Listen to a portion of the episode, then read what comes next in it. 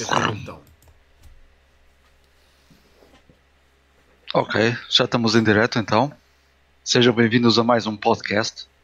Ehm, este podcast está tá mesmo agora a iniciar e já temos aqui um comentário Pereira. Muito obrigado, João, porque ele já estava a deixar o like para ir embora. Portanto, muito obrigado pelo like e quando ouvires, depois ehm, deixa o teu comentário então, quando ouvis em diferido, para nós também lermos e, e responder-te.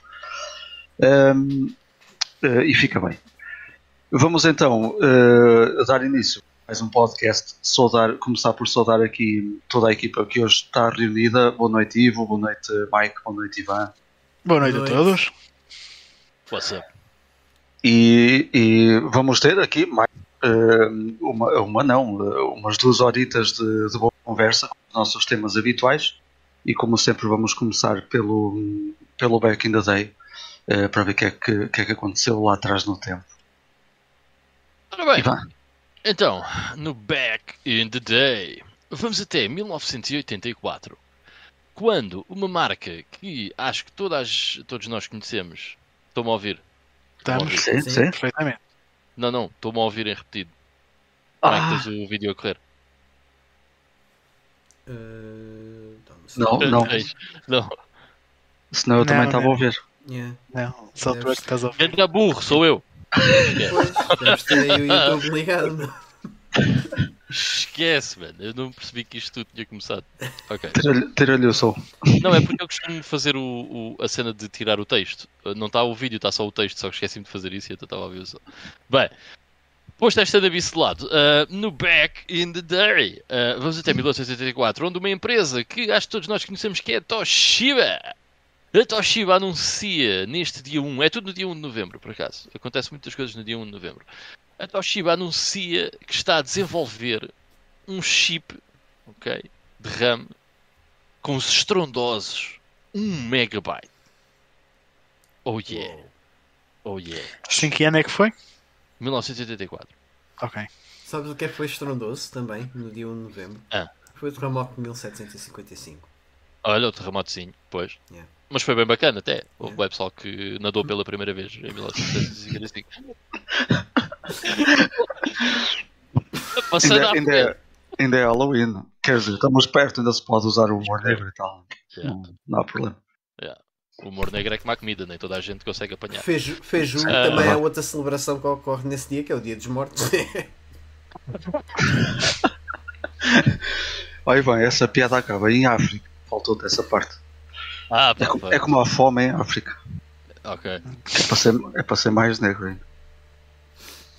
Eu não gosto de desconsiderar. Ok. Eh, ninguém. Ahm, bem, mas então, estamos aqui a falar do chip de 1 megabit da Toshiba. Eu lembro-me perfeitamente que o meu primeiro PC tinha um total imenso de 2 megabytes de RAM, eh, que era imenso na, na altura, pá, uma coisa estrondosa. Estamos a falar de 1990. ahm, 386DX, não me lembro qual é era a velocidade do processador, mas eh, era menos de 60 MHz, de certeza absoluta. E hum, já tinha 2 megabytes de RAM, e acho que o disco era de 100 megas ou 200 megas ou something like that. Uma coisa assim do género. Ah, e lembro-me de, o meu Pentium 100 vinha com 4 megas de RAM. Oh yeah! E já jogava Mortal Kombat no, no Pentium 100, uma cena brutal. O meu 486 do meu vizinho também já jogava Mortal Kombat. E este também tinha 4 megabytes de RAM. Ahm, e ah, não, o meu, o meu Pentium 100 tinha 8 megas de RAM. E depois nós fizemos um update para 16 para jogar Daytona USA em condições. Porque não corria muito bem. Ahm, mas já, uns anos mais tarde. Ah, passando à frente ah, da Toshiba, ah, em 1995 a SEGA lançou um jogo com o qual eu não estou familiarizado, mas ah, penso que se calhar ah, um de vocês esteja, o, Ivo ou, ou o Vitor, que é o Tales Adventures para a Game Gear. Não faço ideia do que é que seja o jogo porque nunca o joguei. É um Também. jogo de plataformas da Disney, mas os outros jogos da Disney na- nas consoles da Sega tipicamente são muito bons. Esse não. Esse não é. Não, não está nessa categoria. Ok. Ok. Não conheço. Então, not very good. não existe para Master System, eh, pelo menos não me lembro de. Há uma versão para Mega Drive e outra versão para Game Gear. Para Master System acho que não. Ok. Alright. Uh, vamos então passar para 1996. Isto já estamos quase a sair do retro, segundo alguns iluminados. A Nintendo lança o Donkey Kong Country 3 Dixie Kong's Double Trouble para a Super Nintendo. Alguém jogou isto? Não. Joguei. Joguei Joguei. em emulador há muito tempo atrás. Ainda só joguei o primeiro. São muito bons. O pá, primeiro e o todos. segundo e tenho, eu por acaso, hei de jogar o segundo do Game Boy para o ano, que saiu também no mesmo ano, em 96. Portanto, estou quase a apanhar esse, esse terceiro, essa terceira iteração da Super Nintendo. Alright, Eu alright. acho, eu acho que é uma série que tem um, um crescendo interessante. Uh, sendo que os últimos são sempre melhores. Esse, alright. do que me lembro, era muito bom. Por acaso, este Donkey Kong Country 3 foi o primeiro Donkey Kong que eu até consegui arranjar. Ahm, na altura da- das vacas gordas, né? as pessoas referem-se às vacas gordas na altura ali do Guterres. Ah, Yeah. Para nós é mais ali 2008, 2005, 2008. Eu também, eu também. Ladra tinha coisas boas. Ahm, mas lembro-me de comprar isto na Feira da Ladra completo por 5 paus. Foda-se. Já Outros há tempos. muitos anos. Yeah. Um, alright, uh, depois vamos passar para 2001. Uh, e por acaso fiquei surpreendido disto ter sido em 2001, porque eu pensei que tinha sido mais tipo 98, 99. E 2001 é muito tarde já no ciclo de vida da consola, porque entretanto em 2001 a, a PlayStation 1 já está no, no mercado, sai no, no fim de 2000, um, novembro, fim de novembro de 2000, não sei o dia certo. Um, mas a Enix lança o Dragon Quest VII para a PlayStation uh, no, uh, nos States. E realmente é impressionante porque é mesmo muito late uh, para um jogo deste género, principalmente se vocês olharem para o jogo de uma forma crítica em termos de gráficos, ok? Uh, é muito. acaba por ser um pouco rudimentar em relação Sim. àquilo que já se tinha feito na, na PlayStation 1, como Chrono Cross, Final Fantasies e Vagrant Stories, por aí.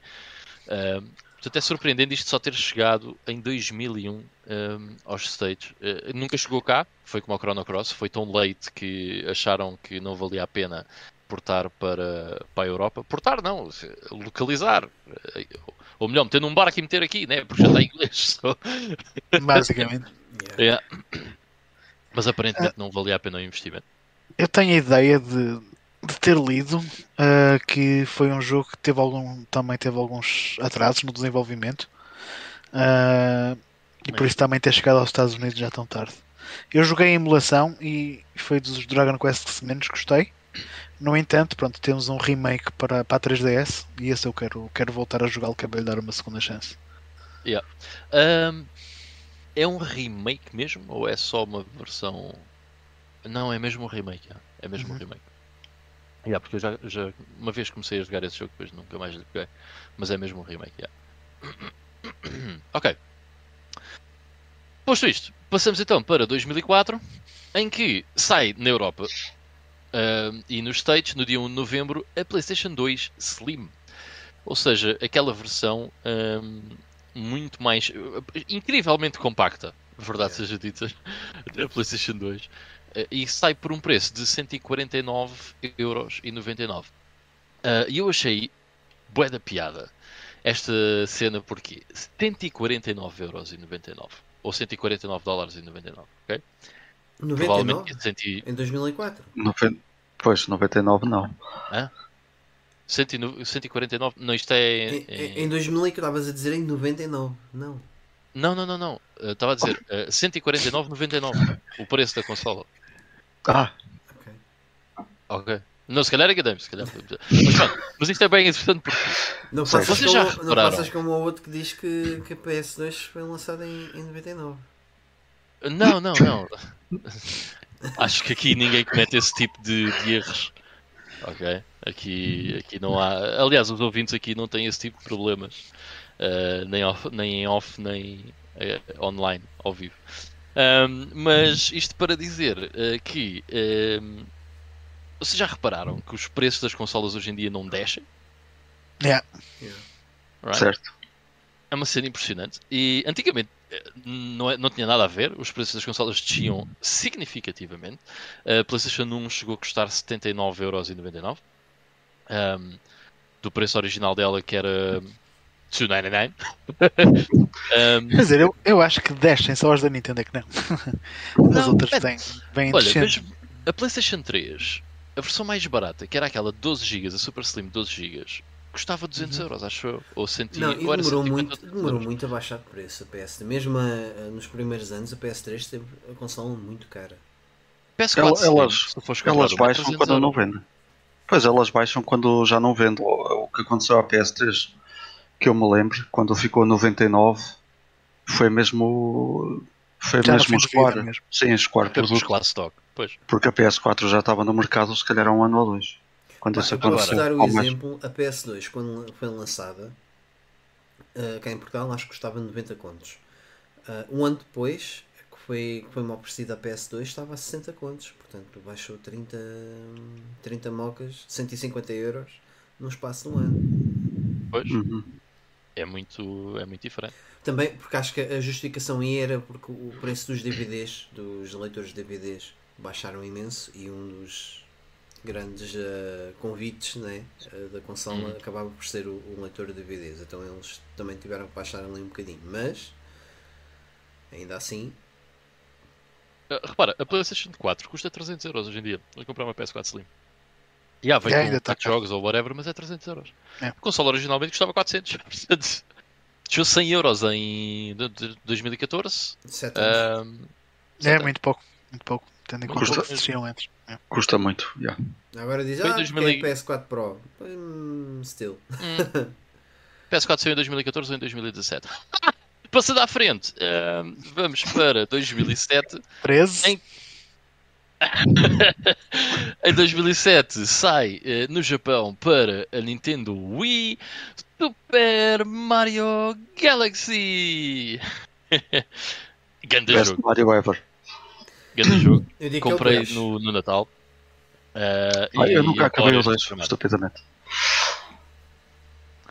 Já agora, boa noite, Kadash. Como é que é, boy? Está-se bem? Bem-vindo. O cadastro está a dar as boas noites com fatos de banho, achei bem engraçado. Mas veste, man, está frio. Isso. Um, mas já, Super Mario Galaxy, uh, um dos melhores jogos do Wii, um, a par com, com o Super Mario Galaxy 2. Um, quantos Super Marios é que tem uma sequela direta? Right, ok, sem ser Super Mario Bros. 1, 2 e 3, certo? Hum. Super, Mario Bro- Super Mario World 1 e 2. Mas depois tem Super Mario 64, Sunshine, Galaxy Não, não se pode dizer Se exatamente. fôssemos a ser perfeccionistas, não é bem assim. Exato. Pois, pois yeah, exato. Até o World 2 não, não era para ser World Exato. 2. É o Era World só 2. Yoshi's Island. World 12 e Yoshi's Island. Exatamente. No Japão Mas- é Yoshi's Island só. Pois, eh, é Super Mario World 2 cá só. E E quase deveria Nossa, ser não. Super Mario Brothers, uh, Doki Doki Panic, Super Mario Brothers 3. Yeah. Yeah, portanto, não são muitos Marios que têm uma sequela direta. Por exemplo, o New Super Mario Brothers depois o Super, New, New Super Mario Brothers 2. Mas yeah, Galaxy 1 e 2 são jogos mesmo vá, idênticos, eh, em que um basicamente aproveita o melhor do outro para fazer melhor. Epá, Um, aquilo que eu it. digo é o Super Mario Galaxy é uma espécie de demo do Super Mario Galaxy 2. Porque eu acho que o Super Mario Galaxy 2 foi onde eles meteram o que queriam realmente fazer com o Super Mario Galaxy, mas se calhar estava a Carne demorar toda a nossa dor. Yeah, yeah, yeah, yeah, yeah. Mas precisavam de lançar um Super Mario, senão não vendiam Wish. Pá, mas ainda bem que sejam dois. Sim, Aquilo é, é fantástico. Olha, lembro-me de comprar dois jogos nesse dia que foi tipo. Isto foi uma prenda de Natal. Foi o Super Mario Galaxy e o Trauma Center Second Opinion. Por acaso gosto muito dos dois. Embora Falam- falam muito bem. DS. Do Trauma Yeah, Center. yeah, é fixe. Tem algumas coisas muito annoying, mas é fixe. Mas já, pronto. E para o Back in the Day, é isso. That's it. Pá, por Não. acaso, Ainda não. ainda esqueceste, não. esqueceste de uma coisa muito interessante. Oh shit. Que neste dia 1 de novembro Hum. também sai em 86, o melhor ano de sempre, o Alex Kidd in Miracle World para a Master System. Aliás, Ah, para a Sega boa. Mark III no Japão. Portanto, Ok, eu- tenho boa, ideia que foi mesmo o primeiro. Exatamente, sai. A versão americana sai no, no mês seguinte, em dezembro, e a europeia só, só chega cá em 87. Portanto, yeah. Dia 1 de novembro de 86, Alex Kidd in Miracle World.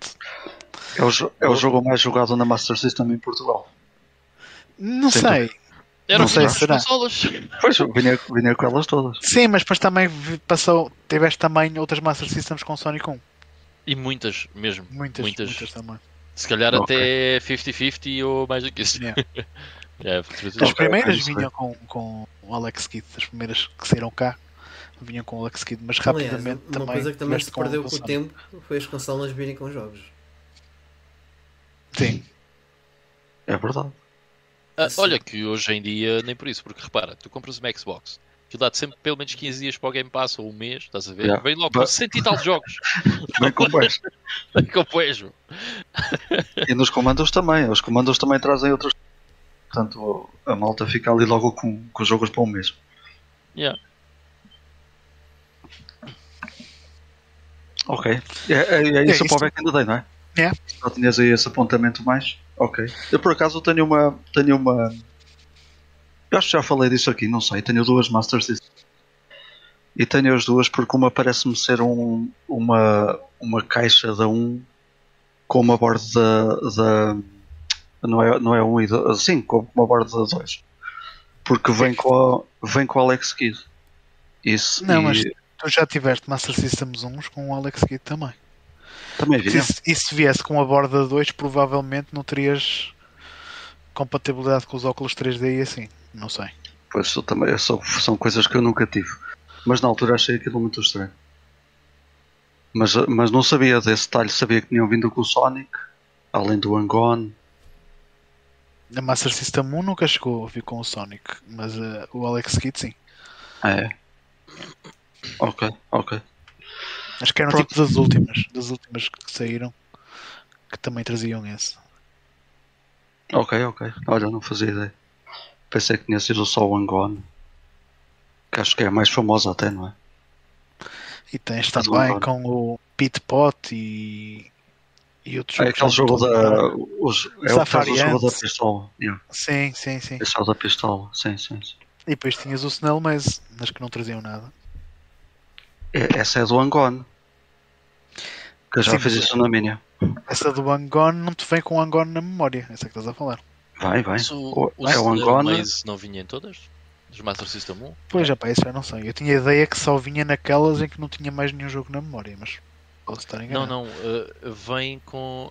Ok, eu estou a dizer isto porque eu até acho que foi no vídeo que o Vitor fez há um porradão de ano em que era- ele botava, imagina, no Alex Kidd, não me lembro qual era o jogo, mas fazia o Era boot o no Angone. Alex Kidd, Era o Angone. era o Hang-On, e depois no Snail Maze, fazendo lá a trafilhice que, que era necessário. O comando, yeah. E depois, eh, uma das coisas que me leva a dizer que é uma borda do 2 é que, É que já não, não não faz isso. Não, fa- não dá para fazer o, o truque. A, a não ser que tenha a ver com a BIOS e não com a board. Pois e pode já ter uma. BIOS totalmente diferente. Mas pronto, era só um detalhe. Ehm, só dar aqui as boas noites antes de avançarmos ao João, ao João Silva, que entretanto também entrou. Boa noite, João. Maravilhas. ele já não apanhava aqui um programa em live há muito tempo. Olha, ainda bem que estás aí e hum, vai nos acompanhando aí também para dar as tuas, as tuas opiniões, que são sempre bem-vindas. Eh, e vamos falar aqui da PlayStation, que tu tanto gostas também. Portanto, fica, fica por aí. Eh, e com isto, vamos então passar à nossa secção de notícias para hum, debater aqui um bocadinho o que é que se passou durante esta última semana. Aqui, eu e o Mike tivemos aqui, eh, fizemos aqui um- um- uma lista de notícias assim mais, mais importantes. Há aqui coisas para debater, outras que vão ser só, só passagens, mas eu ia, ia começar se calhar eh, pela, pela primeira que tinha aqui apontada, que, que é relativa ao Kickstarter do Paprium. Ehm, nós já falámos aqui do, do, do Paprium na semana passada, deixamos aí os nossos comentários quanto a este, quanto a este Kickstarter eh, que, que a Watermelon abriu. Ehm, na, na altura, na, na altura, na semana passada, falamos muito sobre o que é que se passaria na cabeça da, desta malta para, para abrir um Kickstarter. De qualquer maneira, o Kickstarter, e obrigado Ivo pela, pela, pela, por esse complemento de informação, antes de iniciarmos o podcast, o Kickstarter já está eh, founded, já tem o, o dinheiro que eles queriam amealhar e depois tem ali mais, mais uns quantos gols lá para cima. Mas as duas coisas mais importantes que eu acho que aconteceram uh, durante esta última semana e que foram, uh, foram abrindo, eram as tais surpresas que eles falavam, é a versão para Game Gear, o Mini Papillon, uh, do qual se mostrou apenas uma, uma, uma imagem, não há vídeos nem nada, uh, a não ser que me tenha escapado, mas acho que não. E, e entretanto, com o fecho de, do Kickstarter, ou com chegar àquela meta que eles queriam, uh, foi também anunciada a versão para a Dreamcast. O que é, é mais um jogo para juntar às, às muitas versões de jogos novos para a Dreamcast que têm aparecido, portanto é sempre bem-vindo um, um Paprium também. Eles já fizeram isso com o Pierce Dollar também, não é? Sim, sim, exatamente. Também tem uma versão. Uh, o que nos leva a pensar, será que era mesmo preciso um Kickstarter? Mas pronto, já toda a gente sabe que eles estão a andar em dívidas, provavelmente, e precisam de dinheiro para fazer o que ainda, o que ainda, o que ainda não foi feito. E uma, da, uma das provas que nós temos é ao longo desta. Eu até partilhei algumas imagens convosco Uh, mas uma, da, uma das coisas que tem acontecido sempre que há uma publicação uh, na, na, nas redes sociais do, do da, da, Watermelon é logo o primeiro comentário perguntando onde é que está o jogo dele. Uh, isso aconteceu sempre, em todas as publicações, não há uma publicação que esteja limpa de, de críticas ou, ou de alguém a perguntar a perguntar pelo jogo que já pagaram há oito anos ou nove ou logo foi. E, e, tivemos aquele caso super engraçado uh, deles a perguntar qual é que é o que gostariam uh, de ver atingido e alguém a comentar podiam -vos pôr a, podiam-se pôr a vós mesmos no jogo e alguém tinha que vos dar muita porrada para o meu jogo finalmente chegar a casa. yeah. Isso foi, foi bem engraçado. Mas uh, quanto a esta notícia, não sei se querem comentar alguma coisa. Ah pá, uh, da minha parte, é assim, já, já tinha dito na semana passada que eu, eu nunca, nunca cheguei a jogar o Papri, nem conheço ninguém pessoalmente que tenha um, ou melhor, conhecer conheço, mas não, não conheço ninguém aqui de perto que tenha um para poder ver o jogo ao vivo. Mas pelo que vi de gameplay na net, aquilo parece estar muito fixe para uma Mega Drive e fiquei mesmo cheio de vontade de jogar um. No entanto, tendo em conta a empresa que é e a pessoa que está por trás disto, eu fico um bocado reticente em em meter dinheiro no Kickstarter, porque se fosse se fosse um, uma empresa que não tivesse toda esta polémica que teve, eu provavelmente teria posto algum dinheiro para ter pelo menos a versão normal. Pelo, que, pelo pouco que vi do jogo, parece estar mesmo incrível. Puxa mesmo a Mega Drive ao limite. E, e é uma pena que, que pronto, que, que a Watermelon se tenha metido neste buraco. Porque talento eles pelo menos têm mesmo. É? Yeah. O que o Miguel me falou, que é a única pessoa que eu conheço que tenha recebido o jogo, é que aquilo ainda sofre de alguns problemas técnicos, mas que é um jogo do Catano mesmo. Deve ser uma. Deve, principalmente pegar num cartucho e meter aquilo numa Mega Drive quase a fervê-la. Deve ser eh, uma experiência brutal, sim, pela qualidade que aquilo Os gajos fizeram cenas assim, tipo de género. Se tiveres uma Mega CD, podes jogar aquilo co-op, em que o CPU. A Mega CD tem um CPU igual ao da Mega Drive, então é usado o CPU da Mega CD para controlar a tua personagem em co-op Uhum. Tem assim detalhes assim mesmo do arco da velha que eu acho muito, muito porreiro eles terem-se lembrado desse tipo de cenas. Yeah. Eles já tinham feito com, com o Pierre Solar a, a, a, a banda, sonora, sonora uhum. a, a correr da Mega CD. Yeah. Sim, sim. Eles tecnicamente percebem da cena, sem dúvida. Um, Ivan Mike, não sei se querem comentar alguma cena aqui. Eu gostava muito de experimentar o Paprimo, tal como gostava muito de experimentar o Pure Solar, eu nunca joguei, mas sinceramente a Watermelon não vai ver dinheiro nenhum meu. muito menos no Kickstarter. Muito yeah, menos Sabe-se lá. O que é que eles vão fazer? Pá, alguém pagou.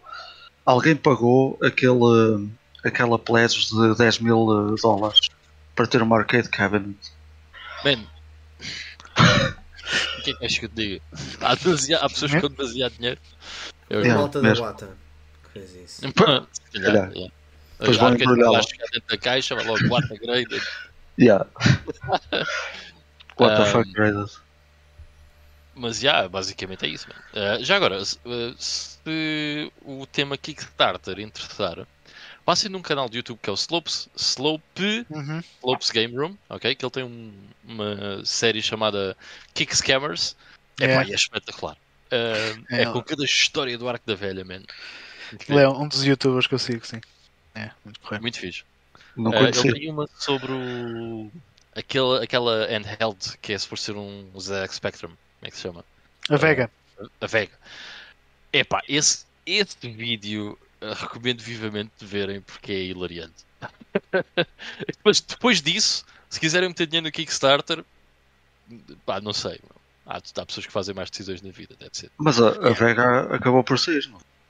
Ah, sim, há pá aí sete que eles chegaram a enviar, que eram protótipos, basicamente. Vejam o vídeo, é mesmo bem engraçado. Ok, ok. Repara, o, o Kickstarter eu acho que acaba por também ter bons exemplos. Agora, É tudo verdade. que envolve pessoas, tens a parte boa e a parte má. Tão Pois. simples quanto Yeah. isso. Eh, E é pena porque eu acho que há coisas muito interessantes que, que podiam ser feitas a partir do Kickstarter que depois acabam por eh, marinar em águas de bacalhau e é uma data E de muitas que já foram feitas, não, pronto, não vamos estar aqui. Há muita coisa que saiu do Kickstarter e que é cenas de projetos tipo Labor of Love e é fantástico.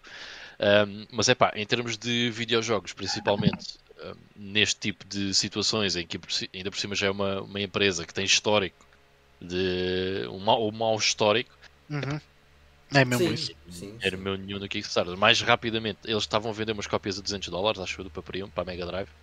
Mais rapidamente, eu simplesmente metia 200 dólares se eles tivessem stock para comprar uma cópia, ok? Do que 70 euros para, para possivelmente receber uma cópia. Não. Eu, eu, eu nunca Não. tive muito, aliás, nunca tive muito, nunca tive no Kickstarter, nunca fiz fã de, a, a nenhum projeto, Ah, mas portanto não estou familiarizado como, como é que aquilo funciona, mas eh, digam-me vocês souberem, o, é é relativamente fácil perceber quando um projeto é credível ou não, ou o pessoal perde dinheiro, ou seja, a minha passa a pergunta de outra forma. O pessoal perde dinheiro porque quer no Kickstarter ou as coisas são muito bem enganadas por parte dos developers? Ahm, a cena é, tu muitas vezes até tens projetos com pessoas com um certo renome por trás. Olha, o Keiji Inafune, certo? Do Mighty Number 9. ok? Yeah. O Mighty Number 9 que saiu, está cá fora, foi publicado de PS4, Wii U, não sei o que, não sei o que mais. Mas é um produto de fraquíssima qualidade. ok? E quando tu Yeah. olhas é tipo, ah, este gajo é o Keiji Inafune, fez os Mega Mans todos, portanto isto vai ser uma cena brutal. And it isn't. Ao mesmo tempo, tens eh, o gajo do Castlevania, como é que o gajo se chama? O Sim. Bloodstain. Sim, O- Sim, não, mas o criador. Ah, é o, o criador. Uh, agora não me lembro. Uh, mas o Bloodstain é um jogo incrível. Uh, e é o gajo do Castlevania. São dois gajos que, em teoria, seriam excelentes game designers. Um lançou um jogo muito bom, o outro lançou um jogo que é uma grande treta. Uh, isto para dizer que uh, vai haver sempre Kickstarters que podem ter uma pessoa grande atrás, mas que o Kickstarter vai ser um flop imenso. Uh, temos o caso, por exemplo, Mas da, isso da acontece na Intellivision indústria Amigo. dos videojogos também, não precisas de ir ao Kickstarter. Não, não, mas eh, e coisas que nem sequer saem cá para fora, ok? Que basicamente as pessoas acabam por perder o dinheiro todo sem ver o produto nas mãos. Exato. Estás a perceber? Não. E isso é que Eu é que grande isso- problema, isso é porque é que é assim, grave. um Mas produto o, de o fraca Kickstarter qualidade. não, não, não faz refund a, a isso? Ou, ou como Não, é que... ele ah, só faz processa- refund quando não atingem os goals, né?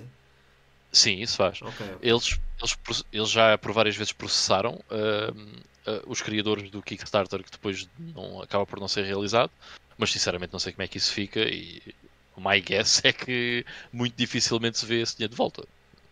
Pois é. Pois, Portanto, é pá, é sempre um risco muito grande meter dinheiro no Kickstarter. É, repara, tu estás a fazer um investimento, não é? Quantos investidores também não, não financiam e apoiam projetos que depois acabam por não dar nada e pá, acaba por ir para fundo perdido? Eu acho que acaba por ser um bocadinho por aí. Não, não entendo muito como é, que, como é que funciona todo esse circuito, mas eu Olha. diria eh, que seria algo por aí. Shenmue 3, ok? Shenmue 3 teve uma campanha com bom sucesso no Kickstarter, ok? Ah, foi funded passado muito pouco tempo, mega sucesso, não sei o que, não sei o que mais. O jogo para sair ainda passou ali por alguns problemas, porque o Suzuki teve que abrir uma segunda campanha para financiar o jogo e ainda teve que vir dinheiro da Deep Silver para acabar o jogo. Portanto, E teve Eh, apoio da Sony também no início, essas cenas todas. Exatamente. Agora imaginem que simplesmente tinha sido Epá, o, mas o- o, o Yu Suzuki é um gajo que gasta milhões para fazer uh, o jogo que ele quer, estás a perceber? E Oh, man, mas é assim, ele pede, então ele pedia mais. né? Ele pediu, Ah. imagina, 2 milhões, não me lembro quanto é que é, mas imagina que pedia 2 milhões, então tinha que pedir 4. certo? Agora, ele pede 2 milhões. Se não houvesse mais nenhum apoio, se ele não tivesse feito um segundo funding, provavelmente tu não ias ter o jogo, ia dar, ia dar merda. Ou ias ter um jogo horrível, pá, uma coisa muito má, estás a ver? Epá, Portanto, mas eu, é o, um risco. o, o Shenmue eu acho que é um. bem, na, altura, na altura fez sentido porque o Shenmue era uma série que estava parada há imenso tempo. Ahm, mas o, o Shenmue é um tipo de jogo que acho que estar a, a precisar de um Kickstarter é, é- Bem, é o que é. Tem, tem, Por um lado sim, por outro, por outro não. Eu por um lado sim compreendo, por outro não, não compreendo. Mas é assim, há, há developers muito credíveis, fogo de empresas que todos nós conhecemos, de empresas grandes até, que metem projetos no Kickstarter, muitas vezes para simplesmente Estudar. Ahm, nem é só estudar, mas muitas vezes para dar aquele pa- para dar kickstart ao projeto estilo. Será que há realmente interesse? Imagina, ok, nós ahm, imagina que o development vai custar um milhão, certo? E eles dizem, ok, se nós conseguirmos fazer um Kickstarter e tivermos 200 mil, isso significa que se calhar, ah, mesmo que não, a gente não consiga vender tantas cópias ou whatever, podemos se calhar não ter prejuízo. Podemos, we, we break even, estás a ver? Então arriscam. Há coisas desse género e isso está-se bem. Ah. Ah, mas pronto, é- para rematar, é um risco do caraças pôr dinheiro do Kickstarter. Portanto, Não sei se lembram da, daquela. Já foi há seis anos que eu estava aqui à, à procura hum, da malta portuguesa que estava a tentar fazer um, um revival ao Baku Baku. O estúdio português que tentou fazer, não se lembram disso? Não, não fazia ideia. Esse Kickstarter ainda, tá, ainda existe. A página do Kickstarter ainda existe. Era o Baku Baku Revival, eh, que teve 24 backers antes de ser cancelado. Eh, porque acho que eles fizeram o maior erro, de sempre. Eu estava agora aqui a ver. Eh, a SEGA não, não fazia ideia do que se estava a passar. Portanto, como é que tu metes o projeto no Kickstarter de uma franquia que não é tua? Estás a ver o nível de idiotice às vezes? É pá, Yeah. é uma cena impressionante. eu não sei o que é que aconteceu à empresa. diga, Espera, há uns Pois, gajos a sei, tentar exato. fazer um jogo com a nossa franquia. Está-se bem. e a SEGA até é bem tranquila nessas cenas. Sim, podia. Se tivesse outro nome, se calhar eles até podiam ter ali algum interesse, mas acho que foi um grande erro chamarem aquilo Baku eh, Revival. Eh, e o, o jogo é igual. E não sei se o demo ainda está. Eu na altura fiquei bem. Eu acho que nós fizemos um artigo, um mini artigo eh, para a Start na altura. E eu estava estava bem ansioso com, que isto fosse para a frente, mas infelizmente não foi, porque eu gosto imenso do jogo. E era um, um estúdio português que se chamava hum, Grandes Planos, que provavelmente já nem existe. Eh, mas é pena. Mas há outros casos, já, acho que não sei se foi a ti ou a Tum que meteu o jogo no Kickstarter ou outra qualquer, já não sei, já não sei. Mas sei que usaram o Kickstarter e também tiveram sucesso. Sim, sim, sim. eh, O- em Portugal. O Eu eh, acho- conseguiu ser funded pelo. O Greedy Kickstarter. Guns. Yeah, yeah, Exato. isso ia dizer, acho que o Greedy Guns tinha lá estado. yeah. Pronto, como diz o Ivan, é sempre é o 8 e 80, como tudo. Pronto, seguindo em frente, eh, antes disso, dar aqui as boas noites ao- e ao João Dias, que entraram entretanto. E por acaso a, próxima notícia que eu tinha aqui a ponte, depois eu também vou passar ali a bola um bocadinho ao Mike, que ele também tem ali umas notícias a- a- a- ali a pontos e assim vamos fazendo aqui um, um dueto incrível, sem cantar, claro. Isso. Eh, é melhor, não é? Mas eu tinha aqui a ponte a notícia do, de mais um set Lego que está prestes aí a, a explodir, que é eh, referente ao, ao jogo do Luigi's Mansion, para dar seguimento a todos os sets que têm saído do Super Mario World, acho eu. Acho que se chama mesmo Super Mario World, não é? O set da, da Lego que. aqueles mini sets que têm saído por aí. Tem que ser E o agora- Fábio, ia confirmar. Já, tem que ser o Fábio a confirmar. E agora a, a Nintendo anunciou uns, uns setzinhos para, hum, sobre o jogo uh, sobre este jogo do, do, do Luigi, que é o Luigi Man- Mansion, onde provavelmente vai aparecer o Boo e, e as casas e etc. Tudo aquilo que conhecemos do, do, uh, do jogo. Portanto, para os fãs, eu sei que o Fábio está a comprar aquilo, a tentar comprar aquilo tudo. Uh, tu também já compraste um set, não foi?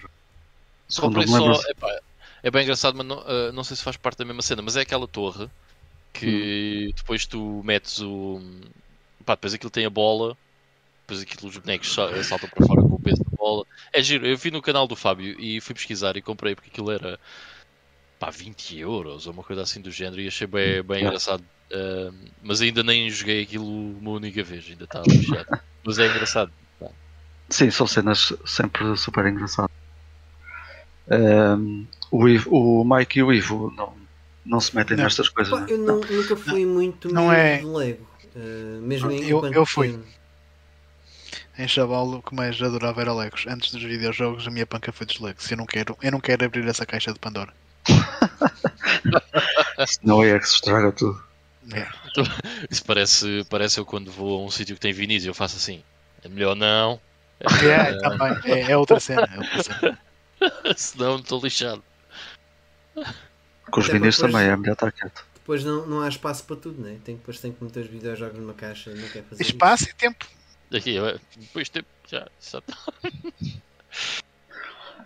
Mike, manda aí tu agora uma notícia então. Então, hum, uma notícia que acaba por ser algo um pouco óbvio, ah, sobretudo depois de- do que falámos a semana passada. A Sony lança então a label PlayStation PC, ah, que acaba por ser uma forma de, de fortalecer aqui a relação entre os jogos lançados, ah, as, as versões PC e aquilo que são os exclusivos da, da PlayStation. E, e pronto, e acho que faz mais sentido a coisa ser, ser feita assim, ah, onde vão eventualmente lançar mais jogos de, exclusivos à Sony ah, apenas para PC. Ah, acaba por ficar aqui uma, uma coisa mais oficial, ah, já com as ideias um bocadinho mais arrumadas naquilo que, que, é, que é o status no gaming, aqui no que toca à, à posição da Sony a lançar os jogos para PC. Uh, eles, uh, com, com o lançamento da label, estão a, a ter uma, uma postura mais clara sobre aquilo que Yeah. querem fazer. Acho que é um bocadinho por aí. Só falta fazerem uma parceria para, para os jogos deles entrarem no Game Pass também, não é? É aí é que a internet ia mais. Pá, Uh, nunca se sabe. E é só dizer, hum, neste momento acho que está disponível para PC o Horizon Zero Dawn, está o Dead Stranding, uh, va- vai, vem o Uncharted 4. Uh, uh, tínhamos falado no Days Gone também, mas eu não tenho certeza. O Days Gone chegou a ser lançado para PC. Sim, sim. Acho que Está, sim, está no Steam. Está no Steam. Sim. Um, e pronto, e, e virá, virá então depois o, o God of War, que foi o que falámos a O Death. Stranding também já não tinha saído para PC de Já. raiz. Acho que sim, já está. Sim, não mas- foi logo, foi Sim. passado uns tempos, mas sim. Ahm, mas estavas a, estavas aí a falar do Game Pass, mas eu até partilhei convosco aquela notícia do, do, da Microsoft que atualizou o, o Edge. Já era uma atualização que estava muita gente à espera. Uhum. Porque eles têm aquela cena como tem o Windows, que, po- que a malta pode aderir ao, às versões alfa e beta. Certo. E então a malta, uma das coisas que descobriu logo nas, nas versões alfa do, do, do Edge para a Xbox é que aquilo rodava tudo igual e mais alguma coisa. É possível rodar jogos do Stadia, do, da, do Amazon, qualquer coisa. E então, agora sim, é possível Os jogar da cloud, né? Pe- Pela cloud, sim, pela cloud. Pelo, pela GeForce Now. Acho que é GeForce Now que se chama. Ehm, basta ter o, o programa da, da- da- da- O pró- próprio programa faz uma leitura ao teu computador, a ver que jogos é que tens. E, e depois metendo no, no, no browser, eh, na Xbox, aquilo vai-te buscar os jogos que tu tens no PC para fazer stream. E portanto, sim, é possível jogar eh, jogos da PlayStation na Xbox eh, desta forma. Claro que não é oficial, mas eu ainda estou à espera da, internet ser fluida com, eh, com fotografias da malta a jogar, seja o que for, com o comando da, da Xbox. Só, só pela piada, claro. Mas pronto. Força, Mike. Não, estava aqui a confirmar, realmente o Dead Stranding tinha, tinha tido uma, uma, uma iteração de PC que até foi lançada pela 505 Games. Foi Sim, um sim. dos jogos que eu, quando vi que foi lançado pelo, para, para PC pela 505, pensei, epá, 505 o que era e o que é agora. Ah, e o. God of War. Também Não, veio não. o God of War. Não, o God of War foi o que falámos a, semana passada que vem aí, mas estava, estava a dizer 505 Death Games eh, lançou mesmo uma versão, ou seja, não é. Eu acho que não faz parte aqui do mesmo do mesmo leque de, de portes. Acho que não era bem um exclusivo. Era como os Metal Gears também que acabavam por ter. Alguns tiveram depois os lançamentos em PC. Uhum.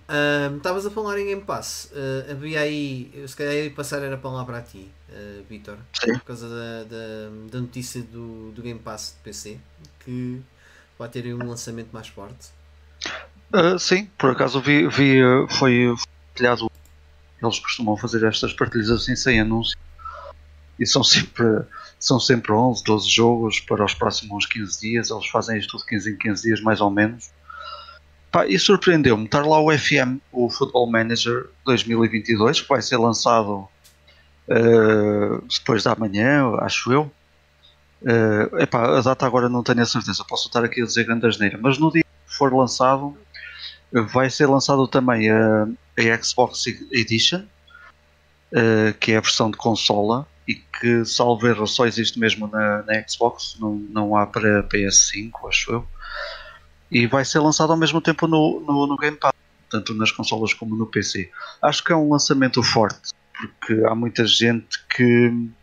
Aliás, há, há, há imensa gente que só joga FM Yeah. que anda, que anda com os computadores para trás e para a frente até em trabalho e leva o FM e acho um que é uma como os FIFA players, há malta que só tem uh, com as consolas para jogar FIFA e há pessoal que em termos Sim. de jogos só joga FM.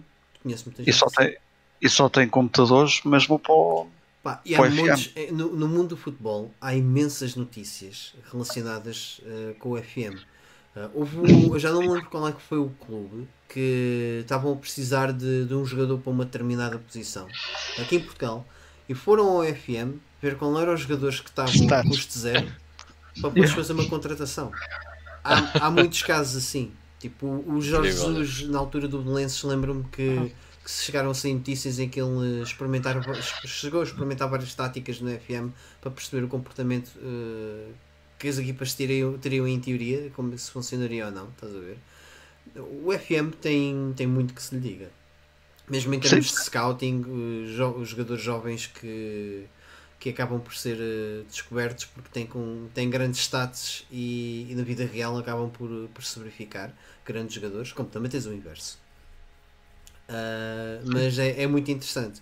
E, e- diz-me uma cena: o, o, o Game Pass no PC no- durante um ano, quanto é que tu pagarias no total?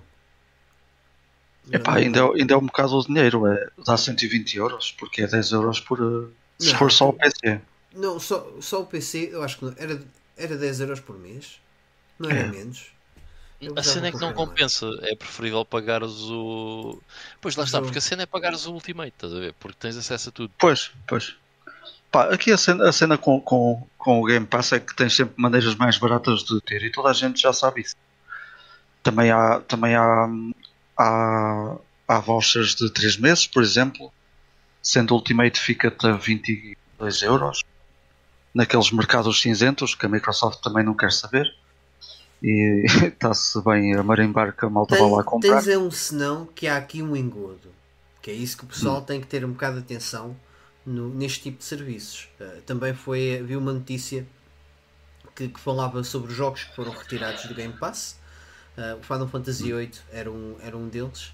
Uh, portanto, os jogos uh, podem ser lançados, mas não se sabe quanto- durante quanto tempo é que eles vão estar lá. Porque aquilo é um serviço de, de, de, de, de aluguer, vá, vamos dizer assim. É, Jogos é que assim. são- Sim, mas há, mas há uma média feita. Há uma média feita que nunca quebrou a regra que é do. Nunca quebrou até quebrar, Vitor. É Quebrou, como- quebrou a, a Rockstar. A Rockstar é a única que mete lá jogos e passados dois meses tira. Mas Repara, isso é só é-. Normalmente fica muito tempo. A questão é, o pessoal também tem que, tem que controlar aqui um bocadinho o, o entusiasmo uh, quando se fala do Game Pass. E eu gosto muito do serviço, eu acho que o serviço é extremamente claro na, naquilo que está a fazer. Uh, Sim, claro. Os jogos não são teus, os jogos estão lá disponíveis para tu jogares. E eu acho que muitas vezes no, no discurso é, é mencionado isso. Um, e o pessoal tem que Mas- perceber que os, os jogos estão lá enquanto estiverem. Sim, sim, chegar a um claro. ponto Sim, que deixam de estar.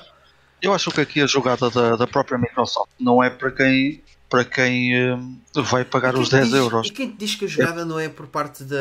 da já não sei quem é, Também- da SEGA. também Acho que é a pode- SEGA também quem pode da- que, tem, que tem a cena do FM. Que lança, hum, ganha novos jogadores que experimentam o jogo, tira o jogo passado 3 meses, que então gostaram, agora pagam. Pois, não, não, não sabemos, mas aqui ganham empresas que dizem isso, mais uma vez, tirando a Rockstar, que é a única que diz que, que não dá, eh, mas não dá porque eles gostam de ver muitos milhões a cair. Mas tens o contrário já de muitas companhias que dizem que o jogo foi um sucesso por causa do Game Pass. Porque há- e é verdade, há muitos jogos que se não fosse o Game Pass eu nunca jogaria, por exemplo. São pá, títulos maus, eh, capas horríveis, E tens outra eh, coisa. falta de Vitor. reviews. E tens outra coisa. ah, um jogo pode estar ali quase como uma oferta no Game Pass, mas depois podem ganhar dinheiro com DLCs. Também pode acontecer, Certo. ah, pode ser, acontecer o caso. Conforme- Porque Sim, há sim, aquela isto ideia errada que, gente- que quem tem o Game Pass que não está a pagar pelos jogos está. Paga o Game Pass. Claro, com certeza. Ah, pá, Ok. pois, claro, né? Gajo tem que pagar o serviço. Sim, mas muitas vezes a ideia que se fabrica aqui dentro na cabeça é um bocado essa. É pá, está gratuito no Game Pass. Calma, não está gratuito no Game Pass. Pagas o Sim, Game Pass claro. por alguma coisa. É, é um bocado por aí. Está Day One no Game Pass agora. gratuito. mas essa, essa, essa ideia, mas eu, eu, eu, eu apoio a, a 200% este tipo de, de iniciativas. Eu acho que isto é um bom marketing e é um marketing Claro. honesto para, para os jogadores, para os consumidores. O que, o, que eu, o que eu ia dizer há um bocadinho é que a Microsoft tem aquela cena de pagares um euro para teres um mês. Foi o que eu disse. E isto, pois, isto vai apanhar em relação ao FM muita gente que só joga FM e que vai se calhar eh, em vez de comprar já o jogo a 60 euros ou 70 ou lá o que é, seja onde for, vai experimentá-lo na Microsoft Store. Sim. Isso, e tendo o Game Pass, tu até compras o jogo com, X- com X% de desconto. Se gostares do jogo, se calhar até provavelmente nem vais esperar que ele saia ou não. Eh, vai haver muita malta que se calhar até joga bem- bastante aquilo. As, as pessoas vão comprar quando souberem que o jogo vai sair. Isto, pá. Eu, eu- eu acho Pá. que faria, eu, eu faria isso, não é? Eu, eu não. Eu, eu soubesse que o jogo vai sair se posso pagar um euro para jogar. eh, Não, não, não. Um o que eu quero mês. dizer é: tu, podes, tu pagas um euro para jogares um mês. Estavas a dizer que depois eventualmente teriam um desconto se quisessem comprar o, o jogo Sim, sim. para ficar na, na conta. Eh, Só, só, só irias pagar o full price do jogo se quisesses se tivesses, se houvesse a notícia que o jogo iria sair do. iria ser um dos jogos a sair do Ah, Game Pass. Aí, é que Sim, sim, aí sim é que tu compravas. Para ficar Claro, na tua claro. para tu jogares. Pois. É mais, Pá, é mais pronto. nesse sentido. Há- sim, há muitas maneiras de ver a cena. Seja como for, acho que é uma jogada Eu acho que também, concordo. muito boa. Muito É boa. um, é, um nome, é um nome que chama muita atenção. Tem um público. Para ambas muito- as partes, eu muito acho que forte. isto é um excelente, é um, é um, é um, é um excelente negócio. Ao, ao mesmo tempo, atenção, essa malta que vai pagar um euro porque são novos no Game Pass vai ter acesso a muitas outras coisas que se calhar eh, Claro. nem iriam jogar e Mas é podem isso, ficar um a bocadinho presos. Ganha por conseguir uh, chegar a, a um novo público e, e vender a sua marca Game Pass. E uh, o- FM, pois, lá está, há de, de fazer a jogada deles. Não sei o que é que depois Claro. é, é a Pois. intenção. Eu deduzo que seria algo do género. Ok, sim senhor, a gente lança no Game Pass, passado aqui uns tempos, olha, o jogo vai sair, se quiserem comprem. Porque os, os jogadores que compram o jogo vão comprá-lo. Esse- Sim, esses sim. garantidos. ok? Haja o jogo no Game Pass ou não, quem, quem tiver Game Pass aproveita, mas depois quando sair eles vão comprar. Porque é eles vão estar a jogar o FM 2022 até sair o FM 2023. São, é, é muito parecido aos jogadores de, de- de FIFA, nesse sentido. Pá, eh, por acaso estava aqui uma notícia anexa eh, que eu até vou aproveitar para fazer aqui um remix e juntar as duas. Que foi daquela, hum, daquela cena eh, da Microsoft e da Sega fazerem uma parceria. E hum, o que a notícia fala é de um jogo que eles querem fazer em 5 anos, um super jogo, aproveitando toda a capacidade do, do Azure. Hum, vamos ver o que é que vem, vem para aí. Ainda não disso, pois não. Não, o, o jogo está tá pensado para ser lançado durante os próximos 5 anos. Aqui hum, aquilo que a SEGA também quer tirar proveito e acredita é na, no 5G. Também, acho que isso também acaba por ter muita influência neste, neste projeto. Uh, por isso é que eles também estão a focar-se nesta componente online, usando o Azure e tudo mais, mais as potencialidades do, do, do 5G e o development que, que vai ser inserido nestes módulos. Ou seja, vai ser uma cena mobile, multiplayer, cenas. Pois. Vocês. A Sony tem um acordo similar com a Microsoft e a cena é que a Sega fez um acordo com a Microsoft, não fez um acordo com a Xbox. São- coisas diferentes. Portanto, isto Exato. basicamente Pois, é um pois. acordo pela infraestrutura e não por mais nada a não ser isso. E não é novo esta relação do, da SEGA com a Microsoft. uh, aconte- já tem acontecido ao longo dos vários anos. Uh, Sim, sim. Aliás, a SEGA. Desde o Windows 95. Sim, não, e, e mesmo depois da, da SEGA de deixar o mercado de hardware, muitos jogos eh, ficaram exclusivos eh, na, na, na, na- Xbox, sim. Eh, mas pronto, não deixa de ser acordo com a Microsoft também. Uhum. Pois eu ia pegar, eu ia pegar nisso, pegando na anterior, quem sabe não, não surgirá daí, por exemplo, uma parceria para ter o jogo, o FM sai o 22 entre o 23. E lembro que isso aconteceu, por exemplo, com o PES, e é o PES, também tem a fama que tem, e quem joga PES não precisa de o comprar, se tivesse uma, uma Xbox.